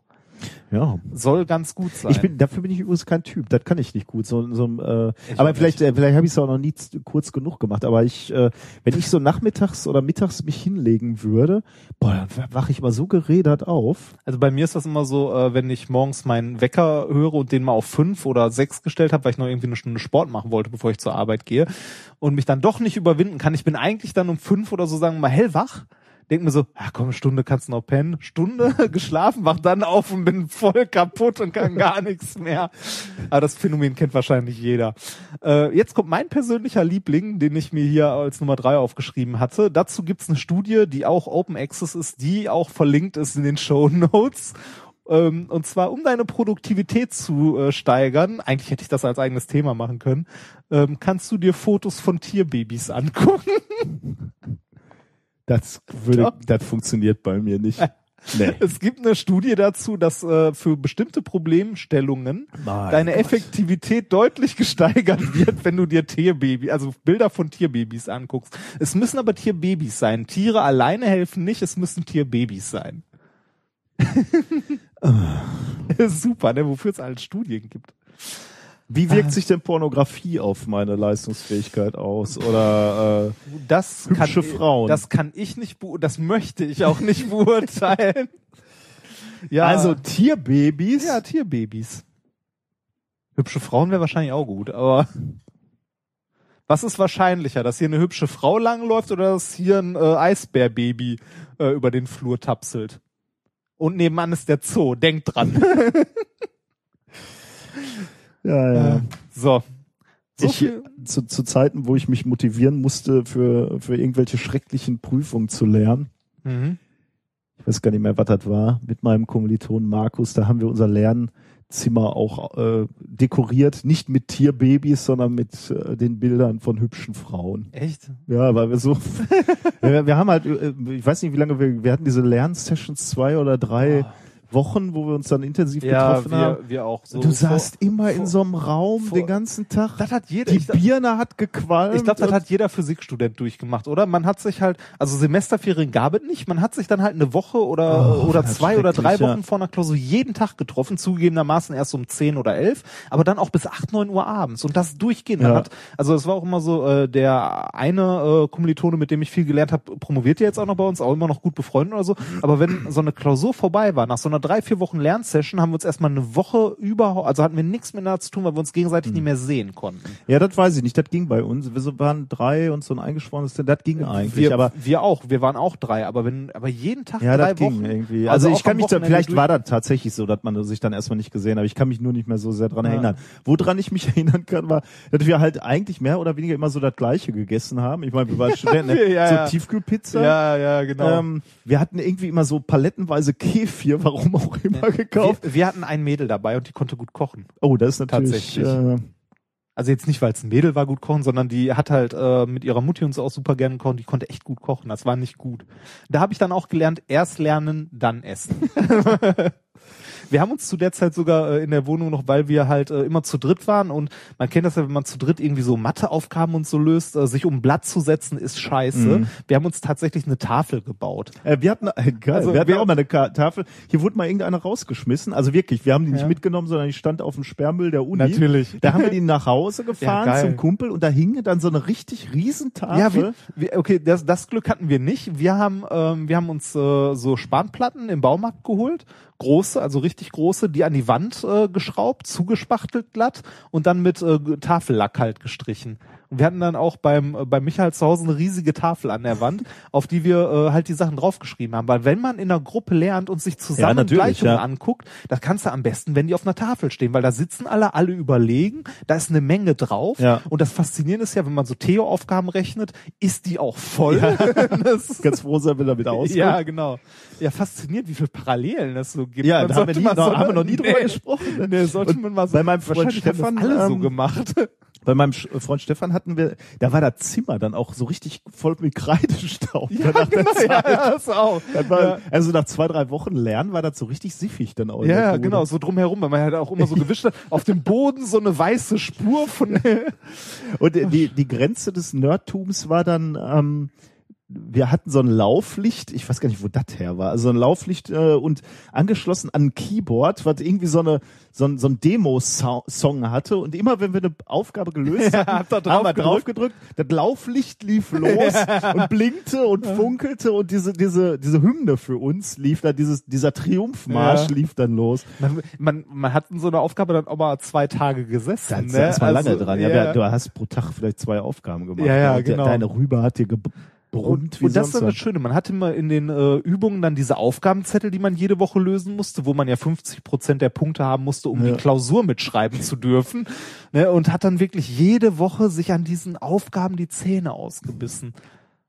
Ich würde das heute nicht mehr schaffen. Ich auch nicht. Also wenn, Ich wenn, so wenn jetzt irgendwas passieren würde und sagen würde, da, Herr Wörl, da ist was schiefgelaufen, äh, Sie müssten noch mal eben die Theo-Prüfung machen, Ja. dann würde ich sagen, okay, äh, Arbeitsamt nicht kommen. ja, ja. Ich weiß auch nicht, ich glaube, ich würde Das, ich, ich hätte nicht mal die Kraft, aber ich bin natürlich auch. Das war aber, also, ich meine, hat ja jeder von uns dran ge, geknabbert und jeder hat gelitten. Ja, das war ne? wirklich die Grenze, ne? Also mehr ging bei mir nicht äh, intellektuell. Das war also das, was ich in diesem Gebiet leisten kann, also äh, abstraktes Denken, habe ich da in der Phase abgeliefert. Mehr geht bei mir. Also ich glaube, äh, so gut wie zu der Zeit, also so intelligent in Anführungszeichen, oder so viel kriege ich heute auch nicht mehr auf die Kette. Das war. Wir haben übrigens, um, um nochmal diesen Bogen zurückzumachen zu deinem Thema, wir haben, stelle ich gerade fest, dann bei in dieser Lerngruppe auch etwas gemacht, was äh, dann wieder mit deinem Thema zusammenhängt. Wir haben dann auch Pausen gemacht, immer nach den Aufgaben, äh, in, in zeitlich regelmäßigen Abständen. Äh, wir haben dann ganz kurz Mario Kart zu dritt gespielt. Ah, schön. Äh, Wir haben Simpsons geguckt. ja, aber Und, und irgendwann ganz später haben wir angefangen, WoW zu spielen. Da ging Das das, dann so runter. Da war dann Ende irgendwann. das gab's zu Gott, zu Gott, äh, zum Glück zu meiner Zeit gab's das nicht. Ich glaube, da wärst du auch ordentlich drin versackt, wenn es das gegeben hätte. Ich bin, ich bin ja so ein, so ein alter äh, Pen and Paper Rollenspieler. Ja, ne? ja. Also und da war ich Okay. wirklich, da waren wir richtig drin. So. Also das- Deswegen glaube ich, könnte das. Ähm, Ja, es hat nicht viel von, also es hat nicht viel von Rollenspiel, aber es hat viel so soziale Komponente. Du spielst, du triffst dich halt. Also du musst dir vorstellen, du hast deinen Ja, ja. dein Charakter in dieser alter, also dein alter Ego in dieser Welt und du triffst dich in dieser Welt. Du reist, also du ähm, Mhm. kannst dich auch nicht von A nach B beamen, zumindest früher nicht, sondern du musst auch wirklich mal zwei Stunden lang oder so wie, oder nee, zwei Stunden ist übertrieben, aber eine halbe Stunde auf einem Pferd über so einen Kontinent reiten, um in eine andere Stadt zu Mhm. kommen oder so, wo du dich dann getroffen hast, um zusammen in einer Zehnergruppe loszugehen, um irgendeinen so einen Dungeon leer zu Raiden. Äh, ja, genau, das. ja, ja, das kann ich mir schon vorstellen, dass das süchtig macht, weil ja, halt, macht äh, Spaß. das hat Ja. halt diese Komponente, dass du Freunde da findest ne? Ja. oder Leute, mit denen du Ja, gleiche Interessen hast. ja, ne? oder beziehungsweise Freunde, die du schon hast, du spielst was mit denen zusammen. Das ist Ja. so wie früher die LAN-Party, Mhm. wo man sich gegenseitig abgeballert hat. Na gut, Ja, haben wir's, ne? ja. Das Thema wäre dahin und jetzt ist der große Moment gekommen, Oh, ist er? Ist er? wo du in nur mysteriös in den Sendungsplan geschrieben hast, China Gadget wird noch nicht verraten. Jetzt kommt Das- der Moment. Ne? Und du hast gesagt, ich soll auf jeden Fall ehrlich sein. Ne? Wenn Ja, ich es irgendwie kenne, soll ich kennst- dir sofort. Ähm, ja, dann, dann können wir einfach so darüber reden. Ansonsten kannst du äh, dir überlegen, was es ist und wofür es gut ist.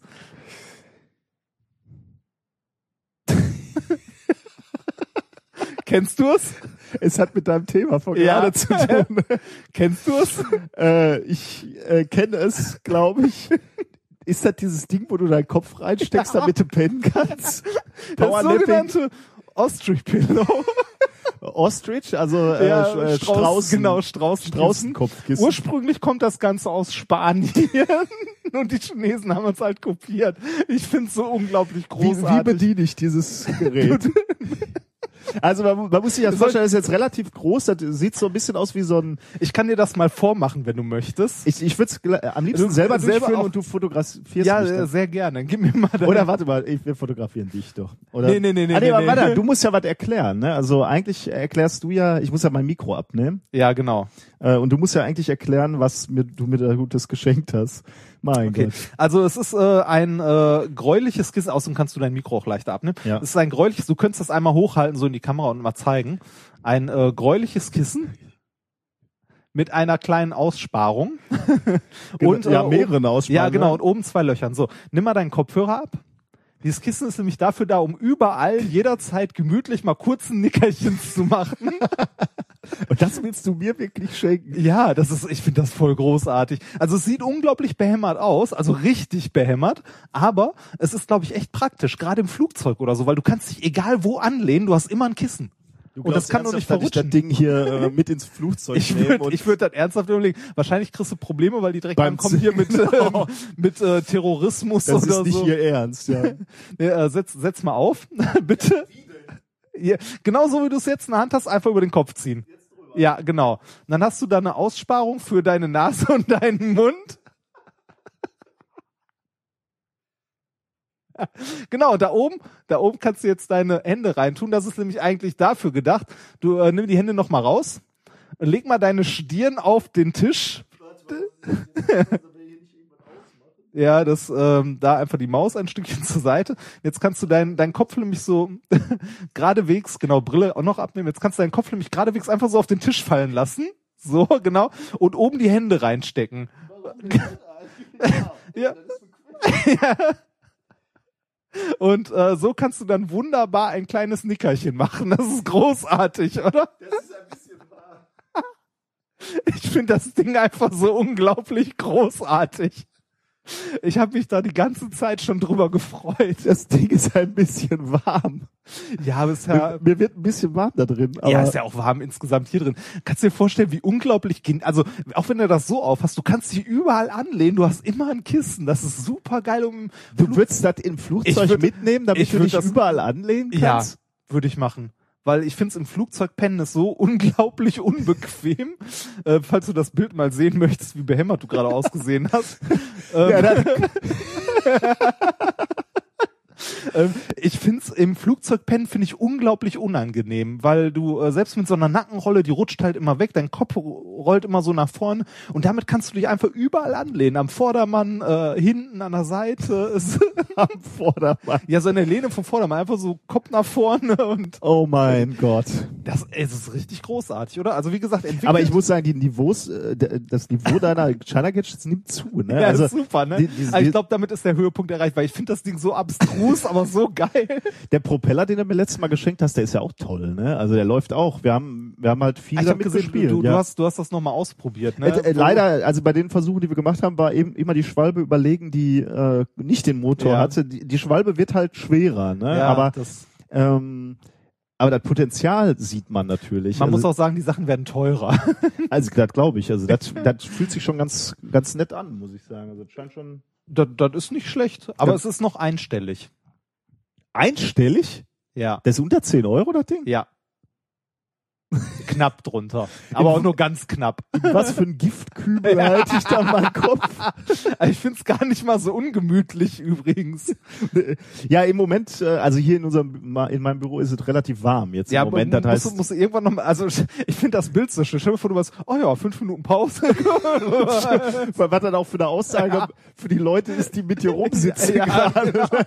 Ich setze mir lieber das Ding auf. Aber das Ding, also wer es nicht kennt, sollte, äh, wir verlinken das Ganze auch äh, von äh, Shiner Gadgets, ähm, sich das Ganze mal angucken. Wie gesagt, es ist eine Kopie, ursprünglich ist es teurer und kommt aus Spanien, das Land der Siesta. Die sind Experten, Ja. ja. die kennen sich aus.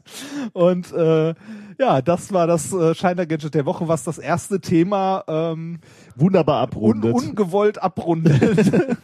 Vielen Dank. Ich bin ähm, ich bin sehr dankbar. Ja. Ich, ich berichte von. Feldversuchen. genau, ich, ich möchte bitte auf Reisen mehrere Fotos mit dem Ding sehen. War das eigentlich jetzt auch schon das Experiment der Woche? Weil ich ich musste mich ja hier ja gerade schon zum Nein, aber Zum das Experiment der Woche habe ich drüben stehen, fällt mir dabei gerade auf. Das müsste ich mal kurz holen. muss ich bleibe ich schon wieder alleine mit den Ja. Hörern? Naja. Dann kann ich mal wieder was erzählen, was ich schon immer mal über den Herrn Remford erzählen wollte.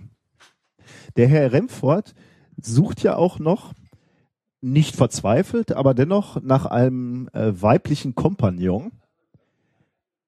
Ähm, es wäre also schön, wenn man sich da, äh, wenn sich da äh, die interessierte weibliche Zuhörer melden würden. Ähm, mittlerweile hat er ein ziemlich eindeutiges Profil von sich hier in den vergangenen Sendungen wiedergegeben. Hallo Reinhard. Hä? Er fragt mich gerade, wovon ich rede. Ich, hab, ja, ich habe so ein bisschen geplaudert mit den Zuhörern. Heißt das, ich muss die Folge nachhören? Das Gute ist ja, das hast du vergessen. Bis, bis, äh, bis ja, zum Ende. Oder ich bin zu faul. So, Du hast mir eine Didgeridoo mitgebracht. äh, ja, fast. Passt. Nee, ähm, ich habe dir, äh, ich muss da noch kurz was rausholen, also eine lange Pappröhre. Ja. Und Ach zwar so. ist das die Verpackung von einem unserer Lichtschwerter von den Kindervorlesungen, falls du dich erinnerst. Also von einer äh, Aluminiumröhre quasi, ne? Hallo? Äh, äh, was? Was? Aluminiumröhre? Wie komme ja, ich da drauf? ich weiß nicht. Ähm, Ich habe tatsächlich, also von einer äh, Leuchtstoffröhre. Leuchtstoffröhre. so, oder? und an eine Seite habe ich ein Gewicht dran geklebt. Äh, das ist äh, chinesischer Tee, eine Dose. Ähm, Eins von unseren Geschenken, ne? welche Geschenke?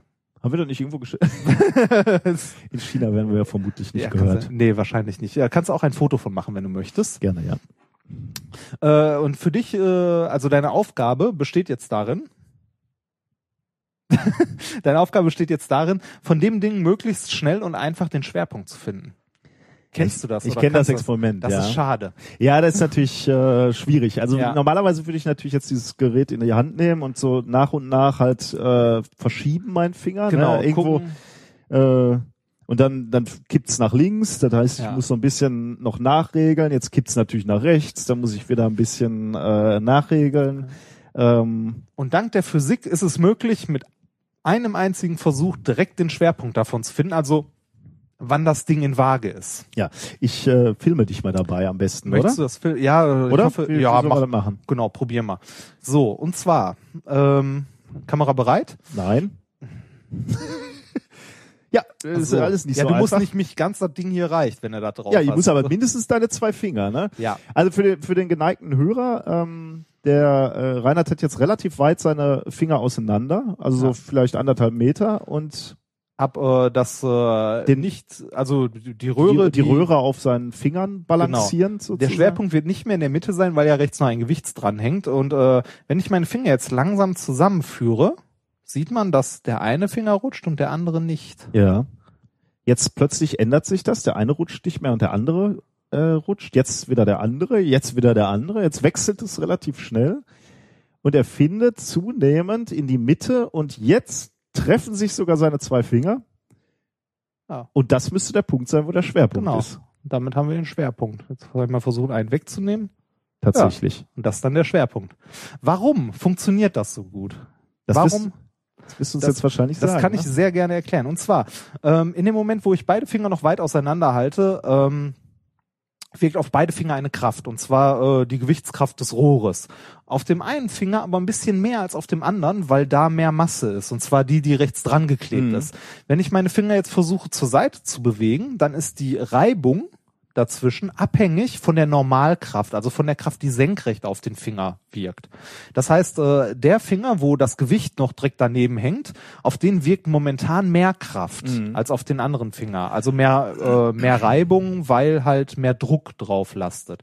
Wenn jetzt aber mein linker Finger, der nicht am Gewicht ist, sich dem Schwerpunkt nähert, dann äh, hat, irgend, hat der irgendwann auch so viel Gewicht auf sich lasten von dem Teil der Röhre, der links von ihm ist, dass die Kraft größer wird als die, die rechts bei dem Gewicht auf dem Mhm. anderen Finger lastet. Und in dem Moment fängt der andere Finger an zu rutschen. Das geht so lange, bis halt ähm, die Kraft rechts wieder größer ist als die auf dem linken Finger. Und das Ganze trifft sich irgendwann gezwungenermaßen im Schwerpunkt. Wobei die Kraft muss nicht nur die Kraft sein, sondern vermutlich auch Kraft plus Reibung. Also er spielt ja, Ja, die, Reibung die, auch noch ja, eine die, die, die Reibung ist ja abhängig von der Normalkraft, Ja, die ja, darauf wirkt.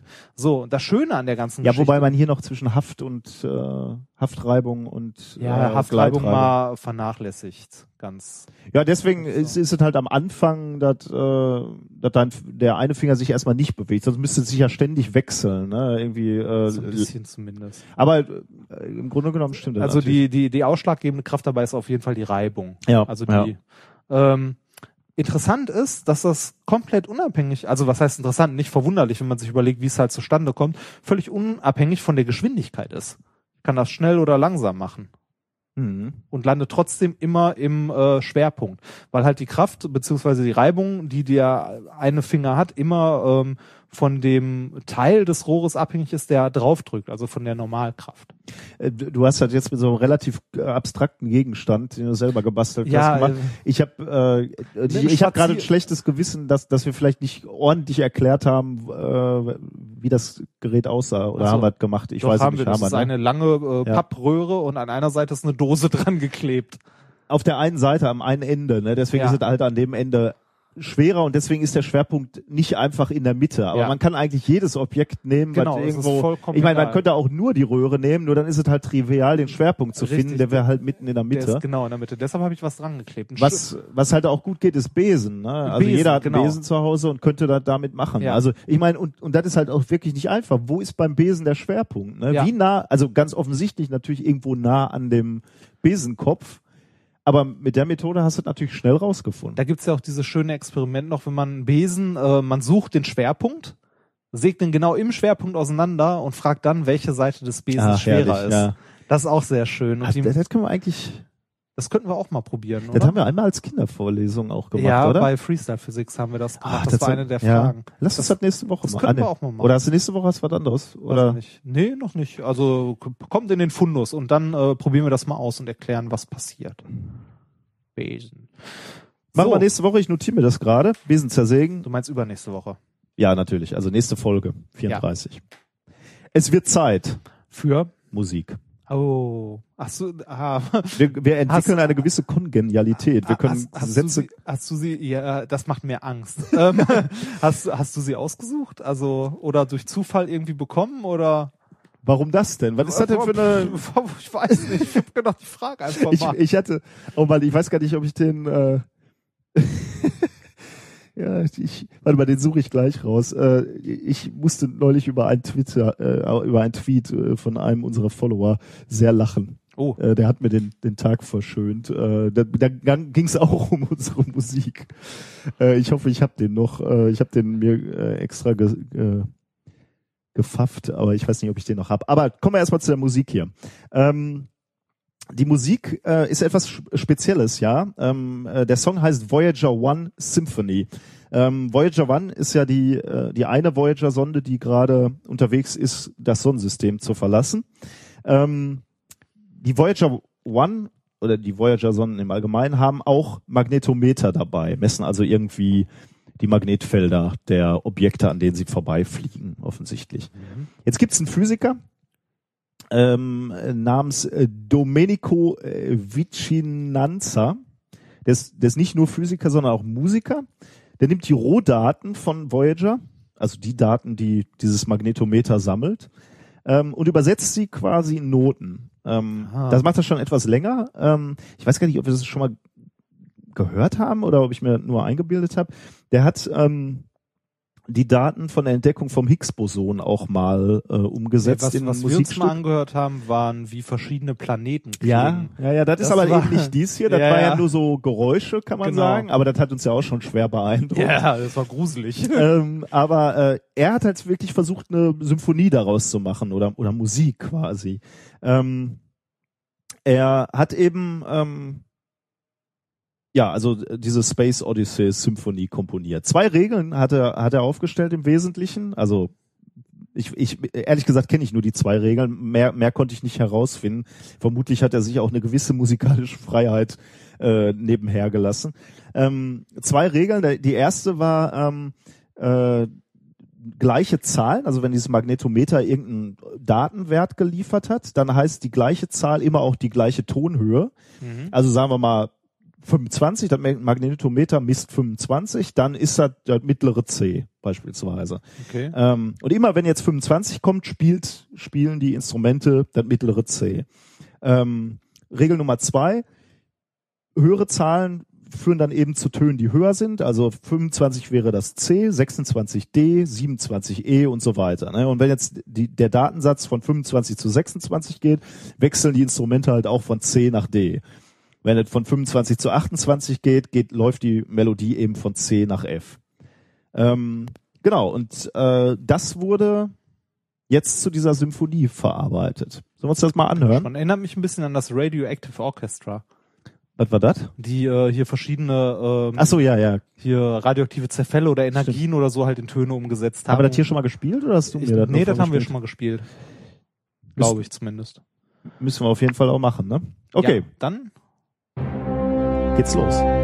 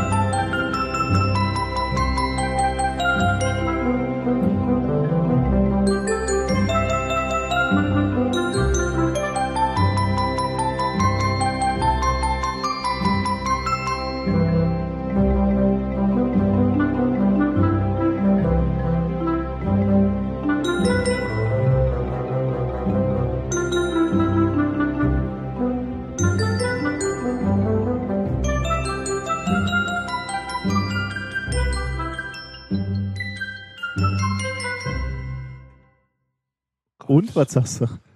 Boah, ich finde das anstrengend. Also ich finde die Musik richtig anstrengend. Also das äh, Bild, das ich da oder ja doch das Bild, das ich da beim Kopf habe, ist eher so ein Kindergarten mit ganz vielen äh, fünf, vier bis fünfjährigen, dem du jeden jeweils so ein äh, Ding in die Hand gibst und dann sagst so, jetzt darf jeder nacheinander Ja. einmal hauen. Dieses Programm hat, äh, hat einen staatlichen Namen. Möchtest du wissen, wie das heißt? Jeki. Jedes Kind ein Instrument. ja, das gibt es. So? In, in, äh, in unseren Grundschulen wird, wird an jedem Kind ein, ein Instrument verteilt quasi. Und Egal welches, du, oder? Nein, da dürfen die Kinder sich aussuchen. Oh. Ich bete, dass es nicht die Geige wird. Da, nee, nicht ernsthaft, oder? Die Doch. geben dem Kind dann nicht eine Geige in der Hand, oder? Nein, äh, du kriegst ein Leihinstrument erstmal. Äh, doch, tatsächlich. Und, Auch eine ähm, Geige, wenn das Kind sagt, ich möchte Geige spielen. dann lernt du eine Geigen. Ja. Aber wo lernst du das dann? Nicht in, In der, Schule? Grundschule, doch. Also in, in, der- in Kooperation mit der Musikschule. Oh, oh. Das ist aber, das gibt's nicht überall, oder? oder? Ich weiß nicht, ob es das nur in den Brennpunktvierteln Gelsenkirchens gibt. um, um also da gibt's das zumindest. Echt? Ja, ich, ich weiß nicht, ob das ein Programm in Nordrhein-Westfalen ist oder ob Was das, für ein äh, Kind sagt, ich möchte rappen lernen? Vielleicht dürfen die auch rappen lernen. Hm. Weiß ich nicht. Kann ich dir nicht sagen. Also wenn, wenn du einen guten Lehrer hast, dann dürfen die auch rappen lernen, würde ich Jedes sagen. Kind ein Instrument. Oh Gott. Ähm, Ja. Nochmal hier zum, ähm, Ja. also hat dir nicht so gefallen. Ich, also ich fand's anstrengend, weil da keine Melodie zu erkennen ist. Das ist Es einfach, ist- äh, Es ist nicht die ähm, Musikalität eines Beethovens. Ne? bei weitem nicht. du siehst halt, dass in gewisser Weise Messwerte ähm, Hören sich nicht zwingend immer schön an. ja, stehen halt in keiner Beziehung erstmal. Ja. Ne? Wobei, ich, ich habe da nochmal drüber nachgedacht, es ist ja eigentlich gar nicht so ungewöhnlich, Messwerte ähm, als, Akustisch als äh, darzustellen. akustisch darzustellen, genau. Ähm, es gibt ja, also wenn, wenn, du dir ähm, Ah, ist nicht gerade hier so bei Radioteleskopen, dass die Leute da teilweise auch sitzen und sich das anhören, das Rauschen? hm, Gibt's sowas nicht auch? Ich meine, da sowas mal könnte, da gelesen könnte, zu haben. könnte gut sein, ne? Und dass dass relativ zuverlässig hörst, Ja, also- wenn dann irgendwelche Ausreißer Also drin genau, vor allem sind. ne? Leute, die ja schon irgendwie länger machen oder so. Also wo, wo, wo ich mir da Gedanken drüber gemacht hast, wo hab, ähm, wo das natürlich ist, ist so, so, so der klassische Automechaniker, ne? Wenn du da mit dem Auto ah, hinkommst, stimmt. während ich dann sage, ich höre da so ein Klopfen, ähm, aber selbst ich als Laie höre, irgendwas ist anders am Motor, ne? ähm, hört er sich das an und weiß sofort, was das ist. Ne? Also das ist ja auch sowas wie ein Messwert. Du könntest jetzt halt wahnsinnige Sonden aufstellen und äh, Ich sag, ich sag nur, du kommst ins Labor und hörst irgendeine Turbopumpe sich zu Tode quälen und weißt genau, ah, irgendein Student hat mal wieder vergessen, die Vorvakuumleitung aufzumachen. ja, Dann ja, hörst du genau. auch sofort. Das stimmt, ja. Ja. Der gute äh, Domenico, der hier diese, dieses, diese Symphonie komponiert hat, der arbeitet übrigens gerade an einem Duett zwischen Voyager 1 und Voyager 2. Oh, schön. ja. Werden wir uns vielleicht dann auch nochmal geben. Ich, ich habe leider den, den Tweet in der Zwischenzeit nicht gefunden, aber äh, ein Hörer schrieb neulich, ich muss wohl bei der letzten oder vorletzten Sa Sendung muss ich irgendwie so was gesagt haben. Das nächste Lied habe ich nicht aus ästhetischen Gründen ausgesucht, sondern aus Gründen, weil Ja. ich mir wichtig ist. Daraufhin tweetete er so, als wäre das jemals anders gewesen. ja. Und daraufhin, ich meine, ästhetische Gründe, ja. äh, da musste ich doch sehr lachen. Äh, ich habe hab den Tweet leider nicht mehr gefunden, aber ich da, äh, danke, bedanke mich bei dir. Äh, ich äh, habe sehr gelacht den halben Tag darüber, muss ich sagen. Ähm, nächste wissenschaftliche Thema. Ja. Kommen zu den alten Herren. Like a Rolling Stone, genau. Du hast bestimmt schon mal davon gehört, dass es, äh, dass es das Phänomen der wandernden Felsen gibt. Äh, im Ich muss, ich ja. muss ganz im Death Valley, ne? Ich muss ganz ehrlich sagen, bis ich davon gehört habe, dass es gelöst ist, nein. ah, ehrlich? Ja, nee, habe ich vorher nicht von Okay. gehört. Ähm, Wandering Rocks oder Sailing äh, Stones, äh, auch genannt im englischsprachigen äh, Raum. Genau wie du gesagt hast, im Death Valley äh, Nationalpark. Ähm, und zwar, um genauer zu sein, auf der Racetrack Playa. Also zu Deutsch sowas wie die Rennbahnebene. Ja. Ähm, Warum heißt die so? Wegen den Steinen? Natürlich, ja. Oder ja, nee, hätte ja auch sein können. Also im Death Valley sind ja auch äh, häufig diese Geschwindigkeitsrekordversuche von irgendwelchen Autos, die mit äh, Überschall da irgendwie. Also ich, ich glaube, das Ja, machen sie aber, aber dann machen die auch doch auf irgendwelchen Salzseen, ne? Und Ja, nicht da, wo, sowas. wo riesige sch- 350 Kilogramm Nein. Steine rumliegen. Nein. Also, ähm, aber tatsächlich diese diese Racetrack Playa ist auch ähm, ein ausgetrockneter See und zwar im Nordwesten ähm, vom Death Valley Nationalpark. Und da liegen halt Felsbrocken rum. Das sind dicke Öschis, ne? also mehrere hundert Kilo schwer. Die schwersten liegen tatsächlich bei diesen 350 Kilogramm, die ich gerade schon genannt habe. Ähm, und die und das ist halt gerade bei dem Gewicht äh, so merkwürdig, die bewegen sich sporadisch über die Ebene. Ähm, wie gesagt, die Ebene ist völlig flach, ne? Ähm, nicht irgendwie geneigt, dass die irgendwo runterrollen, sondern völlig, völlig flach.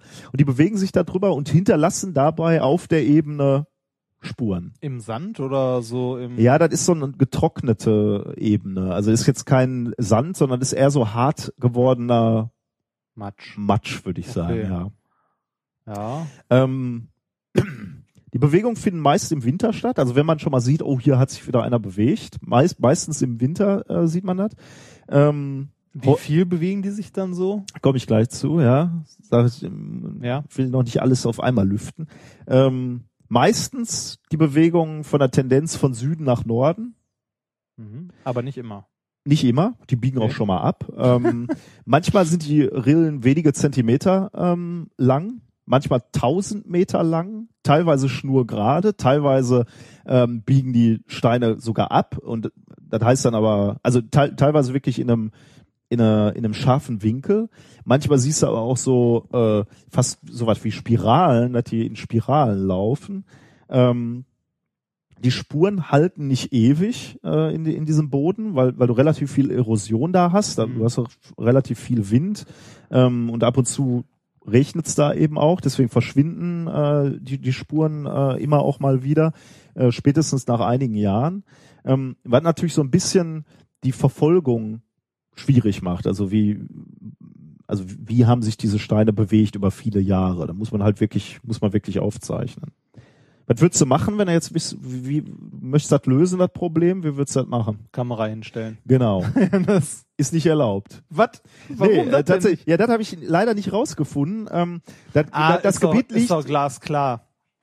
Das waren äh, die Veganer von Vega 6, die dann mit ihrem Raumschiff landen, die ein Stück zur Seite rutschen und dann wieder starten. Also Kameras sind nicht erlaubt. Tatsächlich, ähm, da, das, was ich gefunden habe, ist, äh, das Gebiet steht unter Natursturz und, äh, und steht äh, als äh, Quote unberührte Wildnis. Ähm, äh, nicht zur Verfügung, um da irgendwie dauerhaft Installationen wie festmontierte Kameras ähm, zu machen. Das ist doch. Ich habe dann sofort gedacht, ich meine, das, das ist, der Grund ist, die wollen sich dieses Geheimnis bewahren, oder? Ja, natürlich. Also, äh, ja, das stört doch nicht, da mal kurz eine Kamera hinzustellen für, für- zwei Jahre oder ja, was auch immer. Nee, ja, die muss ja nicht fest verbaut sein. Er Ja. stellt sie einfach auf ein Stativ hin und fertig. Also da habe ich auch gedacht, ich denke, die wollen eben nicht, dass es gelüftet wird, das Ja. Mysterium. Ne? Ähm, und was noch dazu kommt, ich habe ja gerade gesagt, ähm, im, im Winter bewegt sich besonders, ähm, scheinen sich diese Steine besonders zu bewegen. Ähm, am meisten während der Regenperioden. Wahrscheinlich sind das die Park Ranger. Ich, ich sag dir gleich was zu verschiedenen Theorien. Meistens bewegen die sich in den Regenperioden und genau in diesen Regenperioden ist der Zugang zu dem Gelände völlig untersagt, weil dann der Boden nämlich weich wird und dann würdest du Fußabdrücke hinterlassen. Ah, ah. Also da darfst du halt auch nicht hin. Zufälle. Jetzt haben, jetzt haben Forscher sich wirklich, also das Geheimnis ist relativ lange schon bekannt, ne, dass, da Steine rumrollen, die man sich nicht vorstellen kann. Und deswegen haben Forscher Experimente gemacht, wie, wie das denn sein kann. Beispielsweise hat ein Geologe mal einen Propeller gebastelt, der extrem starke Windböen erzeugen konnte, äh, er- erzeugen konnte, hat dann den Boden unter Wasser gesetzt, also seinen Laborboden, der, der diesen Boden simulieren sollte. Hat also alles nass gemacht, weil er gedacht hat, vielleicht ist das so ein glitschiger Effekt am Boden und dann dagegen geblasen mit seinem Propeller. Hat aber festgestellt, das reicht nicht aus, um die dicken Brocken zu bewegen. Also er hat dann errechnet, dass er 800 Kilometer pro Stunde Windgeschwindigkeiten bräuchte. Selbst die heftigsten Tornados haben nicht diese Windgeschwindigkeiten. Das kann das also, also nicht sein. 1952 kampierte da in dem Gelände mal ein Geoforscher, Thomas Clement. Kampierte? Ja, Der kampiert, ich weiß nicht, warum der das ausgerechnet durfte. Äh, vielleicht war das auch nicht gerade die Regenzeit. Ähm, der war da beim Hochpla äh, am Hochplateau und es fing auch tatsächlich dann an zu regnen und zu stürmen, was dazu führte, dass er dann in sein Zelt gegangen ist.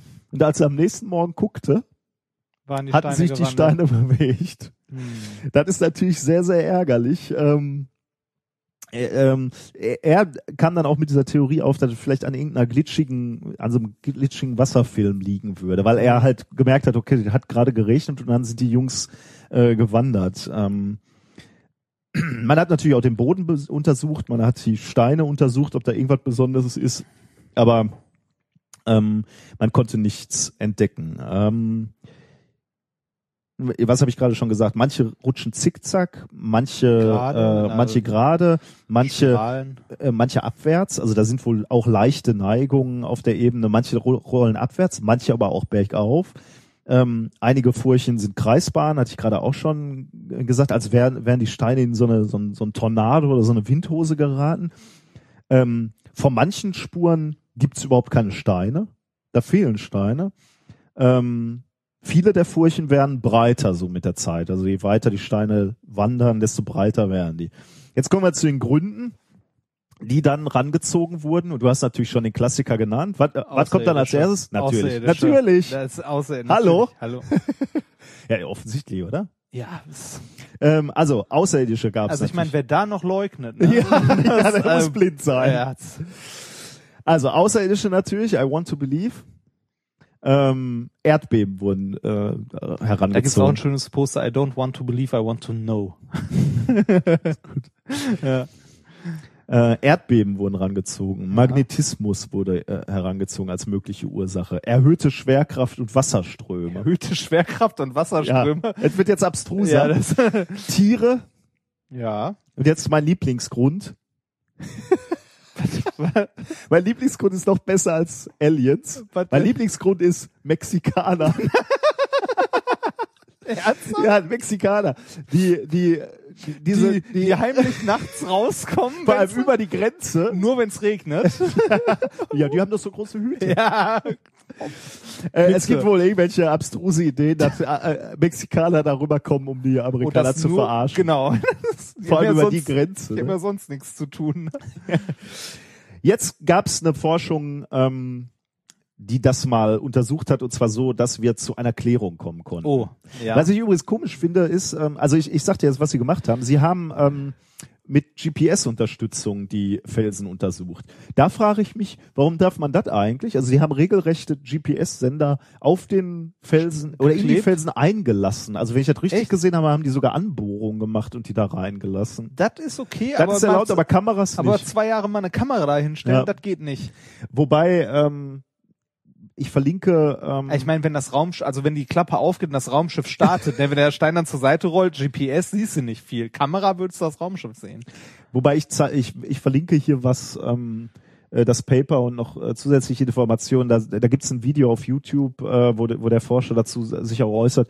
Und da ist auch ein, ähm, ein Video in Anführungsstrichen. Also da sind so, so mehrere Bilder aneinander gesetzt, äh, die zeigen, wie die, wie die Steine sich bewegen. Also ich denke, Also mal ganz ehrlich, Ich mir, weiß fällt, nicht. mir fällt nicht ein plausibler Grund ein, warum man da kein Video machen darf.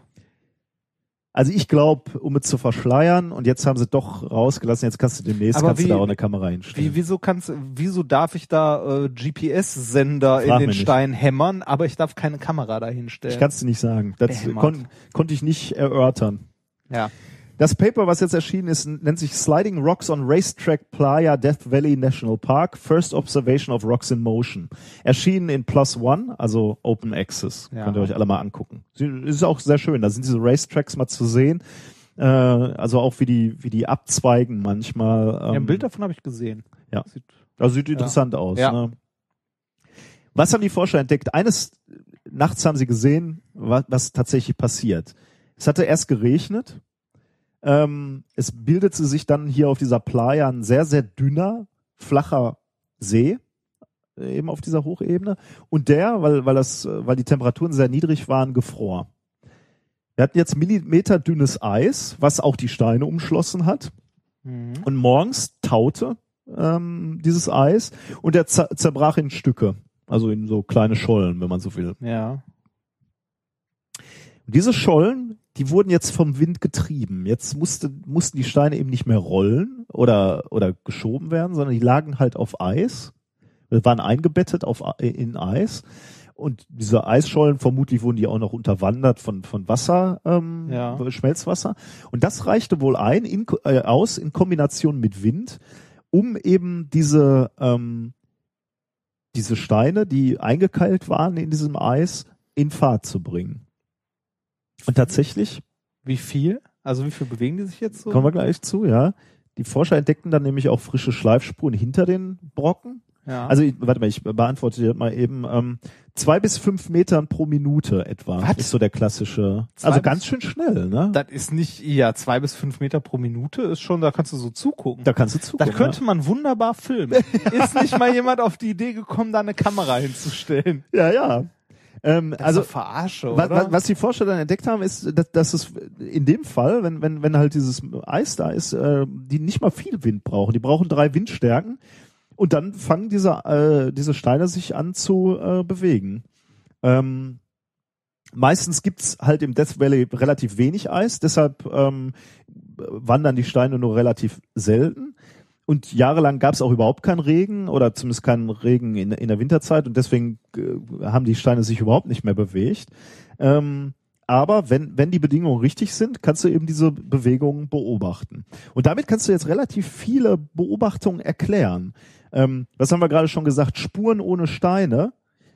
Ähm, die werden natürlich dann erzeugt, wenn du äh, einfach Eis hast, Dellen im Eis hast oder, oder Eisschollen, die sich so ein bisschen aufgestellt haben. Mhm. Die kratzen dann natürlich auch irgendwas in den Boden, in den Lehmboden rein. Ähm, breiter werdende Furchen erklären sich die Forscher dadurch, dass sie davon ausgehen, dass die Felsen halt über die, in diesen aufgeweichten Boden langsam einsinken. Kann man sich irgendwie äh, auch vorstellen. Ähm, ja, was gibt's Aber es ist noch? trotzdem Ähm, faszinierend, dass das also das Wasser über Nacht gefriert, einen dünnen Eisfilm gibt und dann ru- rutschen da die Steine durch Ja. die Gegend. Das ist ja schon irgendwie Also schon eine Besonderheit irgendwie. Ja, ne? also definitiv. sowas, also äh, ich meine, sowas habe ich hier noch nicht gesehen. Dass irgendwie im Winter über Nacht mal äh, ein Auto Aber- weg. Äh, Aber da sieht man mal, dass es Sinn macht, äh, nicht immer gleich so eine abstruse Mexikaner-Erklärung zu denken, sondern äh, ruhig trotzdem noch mal zu überlegen, ob es nicht einen rationalen Grund ich würde da dafür trotzdem gibt, ne? gerne sehen, so als Ja. Film. Ich, also es gibt einen Film, allerdings ist er ein paar Minuten lang und ich habe jetzt die, die Stelle nicht rausgesucht, wo zumindest schon mal diese Klack, Klack, Klack, Klack Bilder sind. Ne? Also diese Einzelbildaufnahmen, die zusammengesetzt sind. Ah. Aber ja, man, Video wäre natürlich schöner. Ja. Ne? Ähm, Ja. Die dicken bewegen sich, die dicken Brocken bewegen sich übrigens deswegen auch teilweise so weit, weil sie schwer sind und wenn die erstmal einmal in Fahrt sind, äh, dann sich halt weit bewegen. Und letztlich noch eine Sache, die, die schwer zu erklären, weil manchmal sieht man breite Spuren hinten, hinter schmalen Steinen.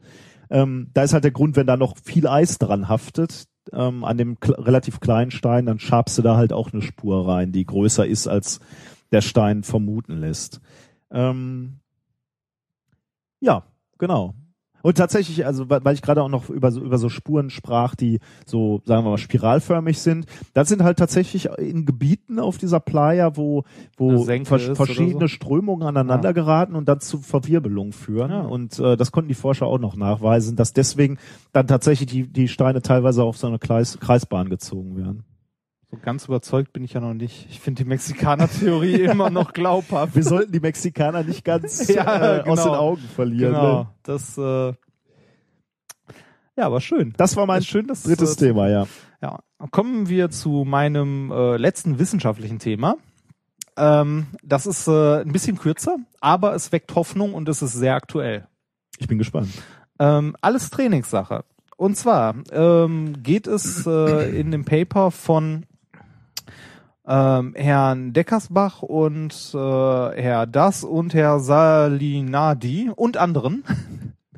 Ähm, um Folgendes und zwar um ähm, Versuche, also ich äh, spare mir den Titel mal, weil der ist elendig lang, das ist ein, auch ein medizinisches Paper.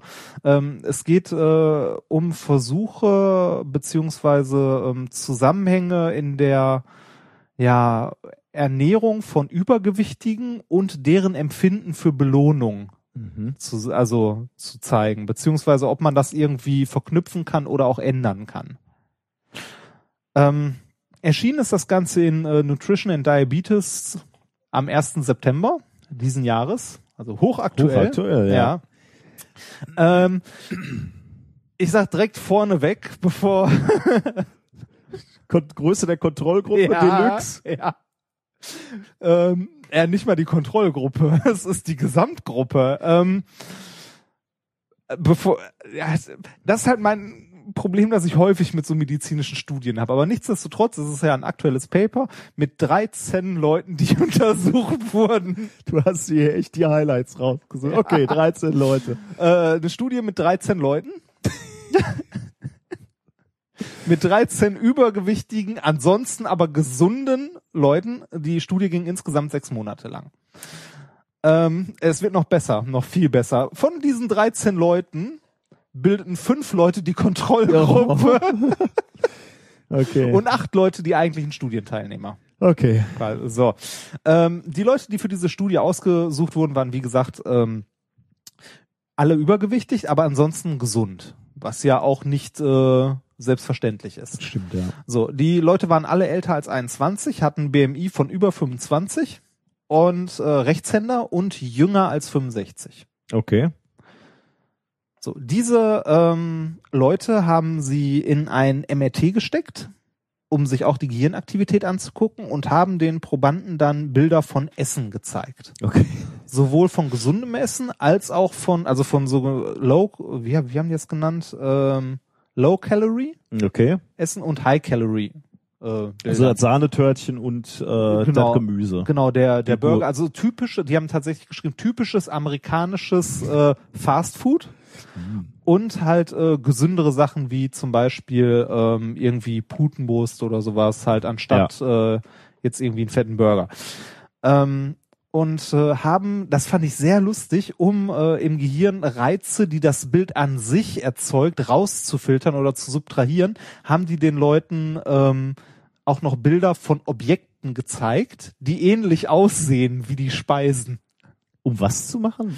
äh, um das, äh, um die Gehirnaktivität rauszurechnen bzw. abzuziehen, die das Bild an sich verursacht. Ah. Also nicht die Information, dass es Essen ist Mein oder so, sondern halt äh, so ist äh, orange und äh, viereckig oder so. Irre, ja. Ja, und äh, in dem Paper, das ist auch Open Access übrigens, äh, wie alle Paper, die ich heute vorgestellt habe, ähm, sind Bilder, äh, sind die Kontrollbilder und so gezeigt. Das ist super geil. Was ist, was ist denn so ein Kontrollbild für einen äh, Burger oder so? Äh, weißt du nee, mehr? das weiß ich nicht mehr. Ich wollte es ausdrücken, ich habe es leider vergessen. Ähm, aber woran ich mich noch erinnere, war irgendwie sowas wie so äh, so aufgestapelte Fischstäbchen, also so immer im Kreuz übereinander gelegt, und daneben Europaletten.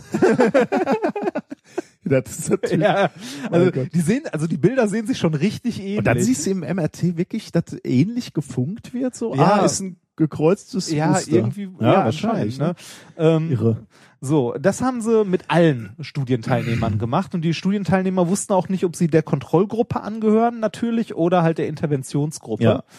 Ähm, und äh, die haben halt alle Studienteilnehmer eingeladen, haben mit denen diese Tests gemacht und haben äh, die dann eingeteilt in acht Leute, die ein Diätprogramm verfolgen für sechs Monate und fünf Leute, die halt kein Diätprogramm Ja. verfolgen. Wie macht man das jetzt, ohne die anderen zu beeinflussen, richtig? Also ohne zu sagen, hier, ihr seid die Kontrollgruppe. Ist halt blöd. Man kann denen ja nicht sagen, du bist die Kontrollgruppe. Ähm, ja.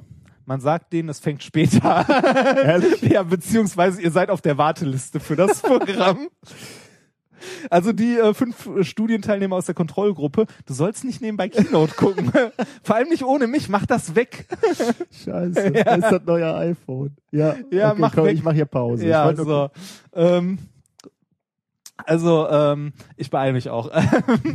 die haben, äh, die fünf Studienteilnehmer, die Kontrollgruppe waren, wussten nicht, dass sie Kontrollgruppe waren. Mhm. So, dann haben äh, die acht Leute haben eine Diät gemacht in der Zeit und äh, haben eine Ernährungsumstellung bekommen, haben halt viel äh, ähm, Sachen, die halt gesund sind, äh, wenig Kalorien enthalten und so bekommen. Und äh, nach den sechs Monaten haben sie ähm, die gleichen Untersuchungen mit allen nochmal gemacht Mhm. und haben dann festgestellt, äh, erstmal äh, prinzipiell, wir alle lieben Junkfood, also, hochka also hochkaloriges Essen. Ähm, aber äh, die Diätgruppe hat nach sechs Monaten bei den äh, Low-Calorie-Sachen äh, eine deutliche äh, Steigerung im Gegensatz zu vorher im Belohnungszentrum. Aha. Äh, das heißt, die äh, fanden ähm, die gesunden Lebensmittel ähm, interessanter beziehungsweise leckerer beziehungsweise wurden äh, mehr als Belohnung empfunden, was bei der Kontrollgruppe überhaupt nicht war. Mhm. Also die Kontrollgruppe hat nach wie vor nur bei den Ja. ungesunden Sachen halt den Bur- ein, fetten äh, Burgern. genau bei den fetten Burgern halt ein Belohnungsempfinden Empfinden gehabt, während die die also die Diätgruppe auch bei den gesunden Sachen ein ähm, ein Belohnungs äh, ja nicht Das heißt, da ist also- eine Umprogrammierung im Gehirn stattgefunden. Genau, quasi. die langsam funktioniert, aber die wohl stetig möglich ist. Das heißt, äh, jeder von uns oder die meisten von uns kennen das wahrscheinlich. Du gehst äh, irgendwie in den Supermarkt, hast Hunger und hast halt zur Auswahl, hm, Pizza Hm. oder was weiß ich, Gemüse machen. Erstens geht eine Pizza schneller und ich bin faul. äh, wenn Gemüse genauso schnell gehen würde, würde ich sehr häufig Gemüse essen, weil ich das sehr gerne esse. Ähm, Ja, ich meine, das ist auch so ein bisschen wie, wie mein Zuckerexperiment, ne? Äh, hier um, um Ostern in der Fastenzeit, wo ich ja wirklich mal sechs Wochen kein Zucker gegessen habe, Ja. also keinen zusätzlichen irgendwie Ja. äh, Süßigkeiten.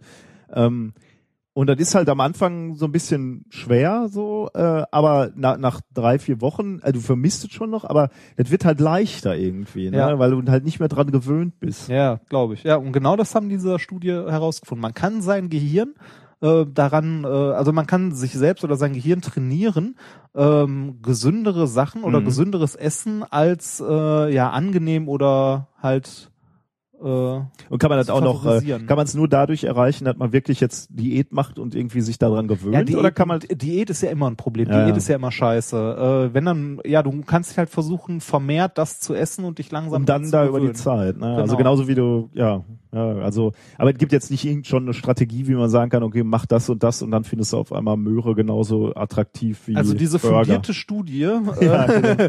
nee, Kann das nicht leisten. Nein, das kann sie nicht leisten. Das wäre mein zweites Thema gewesen.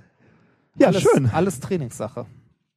Ähm, dann sind wir für heute auch durch, Sind wir? oder nicht? Ja. Also ich habe nichts mehr. Ja, ich habe noch eine winzige Kleinigkeit, Ja, die, an, die ich ansprechen muss, äh, auch wenn ich auch gerne äh, Nee, nee, ist, äh, äh, die Kino gucken würde. Und zwar äh, eine klitzekleinigkeit, äh, die erwähne ich auch nur, weil sie zeitkritisch ist. Und zwar ein edler Tropfen kehrt zurück. ah, Ähm, natürlich habe ich mir die Zeit aufgeschrieben. Am 12.09., also in zwei Tagen, äh, landet in Kasachstan äh, ein äh, Whisky, nee. doch, Echt? ähm, ein frischer Artberg äh, oder Artbeck äh, Whisky, der ähm, drei Jahre lang äh, in der ISS die Erde umkreist hat. ja, weil ähm, äh, Artberg hat den äh, da hochgeschossen, um halt die äh, Auswirkungen des natürlichen äh, hier Stand. ja, natürlich. Aber äh, die haben gesagt, um herauszufinden, wie sich äh, verschiedene Stufen der Gravitation auf den Nein, Alterungsprozess des Whiskys auswirken. Und äh, der wird äh, anschließend auch äh, im Labor in Texas untersucht und die haben äh, eine Schwesterflasche sozusagen. Natürlich die Referenzflasche. Die Referenzflasche, genau, ist noch in der Distille. Hm. Der Space Whisky kehrt zurück. Das wollte ich nur kurz Aber das ist, eine, das ist eine komplette Pulle. Also Das ist so eine komplett, klassische- äh, eine komplette Pulle, ja. Das und ist- äh, der äh, der Artberg ähm, oder Artberg äh, Director of Distilling äh, Bill Lumsden sagte dazu This is one small step Ja, for man, but one giant leap for whiskey. Oh Gott. Ich fand's schön. Wenn ich, wenn ich dir diese Flasche für Analysen geben würde, könnte ich dir vertrauen, dass du nicht nippen würdest. Nee, Ich würde auch. ja, Ja, Space klar. Whisky, hallo? Ja, hallo? Das wird die teuerste, teuerste Flasche Whisky der Da Welt hat die. Astronauten das nicht. Äh, ja, so unterwegs. Ja. so Die haben bestimmt zwei, Weihnachtsfeier. die haben zwei Pullen bekommen. Könnte sein, ja. ja, damit wäre ich durch. Überleg mal, was der kostet, wenn du den irgendwann mal Ja. auf den Markt schmeißen würdest. Wobei, ähm, ich kann mir vorstellen, dass es teure Pullen gibt, weil ich hatte mal nachgeguckt, was so die teuersten Whisky-Pullen waren. Ähm, ich glaube, die teuerste, die je verkauft wurde, war irgendwas bei etwas über einer Viertelmillion oder so. Naja, Sammler. Sammler. Gut. Haben wir es geschafft, ne? Haben Ähm, geschafft. Haben wir denn heute was gelernt? Äh, wir haben was gelernt, ja. Und zwar, ähm, dass ich äh, Quantentheorie immer noch nicht wirklich verstanden habe, man aber trotzdem Katzen damit abbilden kann. Ähm, und äh, dass äh, aus das Mexikaner im Death Valley äh, Steine durch die Gegend rollen. Und zwar Und mit uns- nicht, die, die die Katze nie gesehen haben, Ja. ne? Also um das Thema davor. Das ist, ich ja, hoffe, ja, das ist ja, da. ja, ja, natürlich. Dass man Katzen abbilden kann. Ja, das sehe ich jeden Morgen. Ja, Das, genau. das ist nämlich immer so, ein- so, ein, äh, so ein Haarteppich auf meinem Bett und da ist so eine Katzenaussparung in der Mitte. Ja, Du hast uns beigebracht, dass man mehr schlafen sollte, um produktiver zu sein. Ich, ich bin mir da noch nicht so sicher, ob, ob ich diese, diese Ah. Kontrollgruppe da für voll nehmen möchte. ja. Ähm, ja, und ähm, in dem schönen Thema Alles Trainingssache hast du uns gezeigt, dass man sich auch an Vollwertkost Gewöhnen, gewöhnen kann. kann. Ob man das muss, ist Ja, eine andere genau. Frage. Du hast Ja. uns noch Musik mitgebracht, ne? Äh, Oder, ja. oder wurde die- der, die wurde uns viel mehr geschickt? Die ne? wurde uns über äh, Facebook zugeworfen und ähm, es ist ein schönes äh, Lied, das äh, das Internet im Allgemeinen betrachtet, sage ich mal. Das lässt tief blicken. Äh, also es geht um Pornografie. Bis Richtig. in zwei Wochen. ja, bis dann. Tschüss. Tschüss.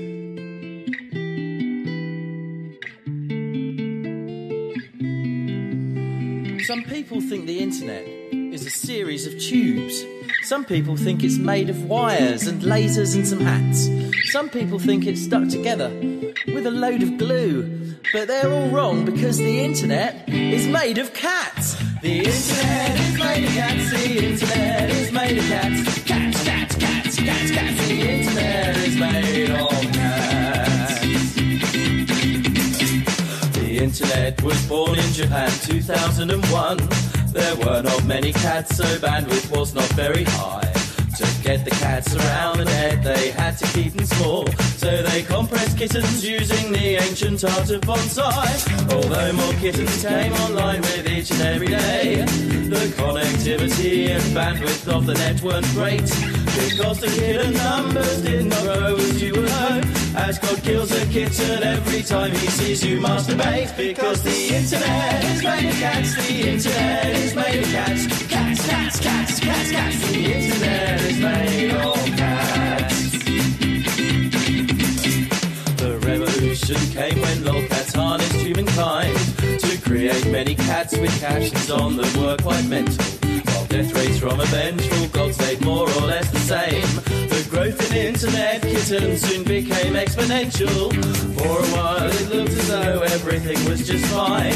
With more cats in the network, things grew fast as fast could be. But soon the laws of physics started to bend with the strain as the number of cats tended towards infinity. Because the internet is made of cats. Internet is made of cats. Cats, cats, cats, cats, cats. The internet is made of cats. The Internet Cat Project kittens inspired by kittens.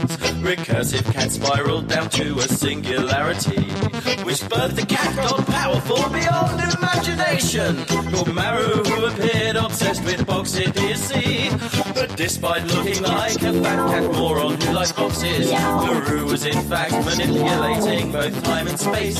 He summoned forth the dark one from beyond the deepest past, the one who would be savior of the internet cat race because the internet is made of cats. The internet is made of cats. Cats, cats, cats, cats, cats. The internet is made of. Internet is made of cats. Internet is made of cats.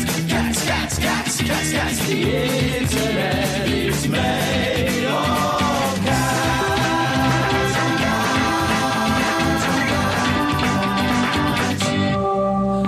That's a fact.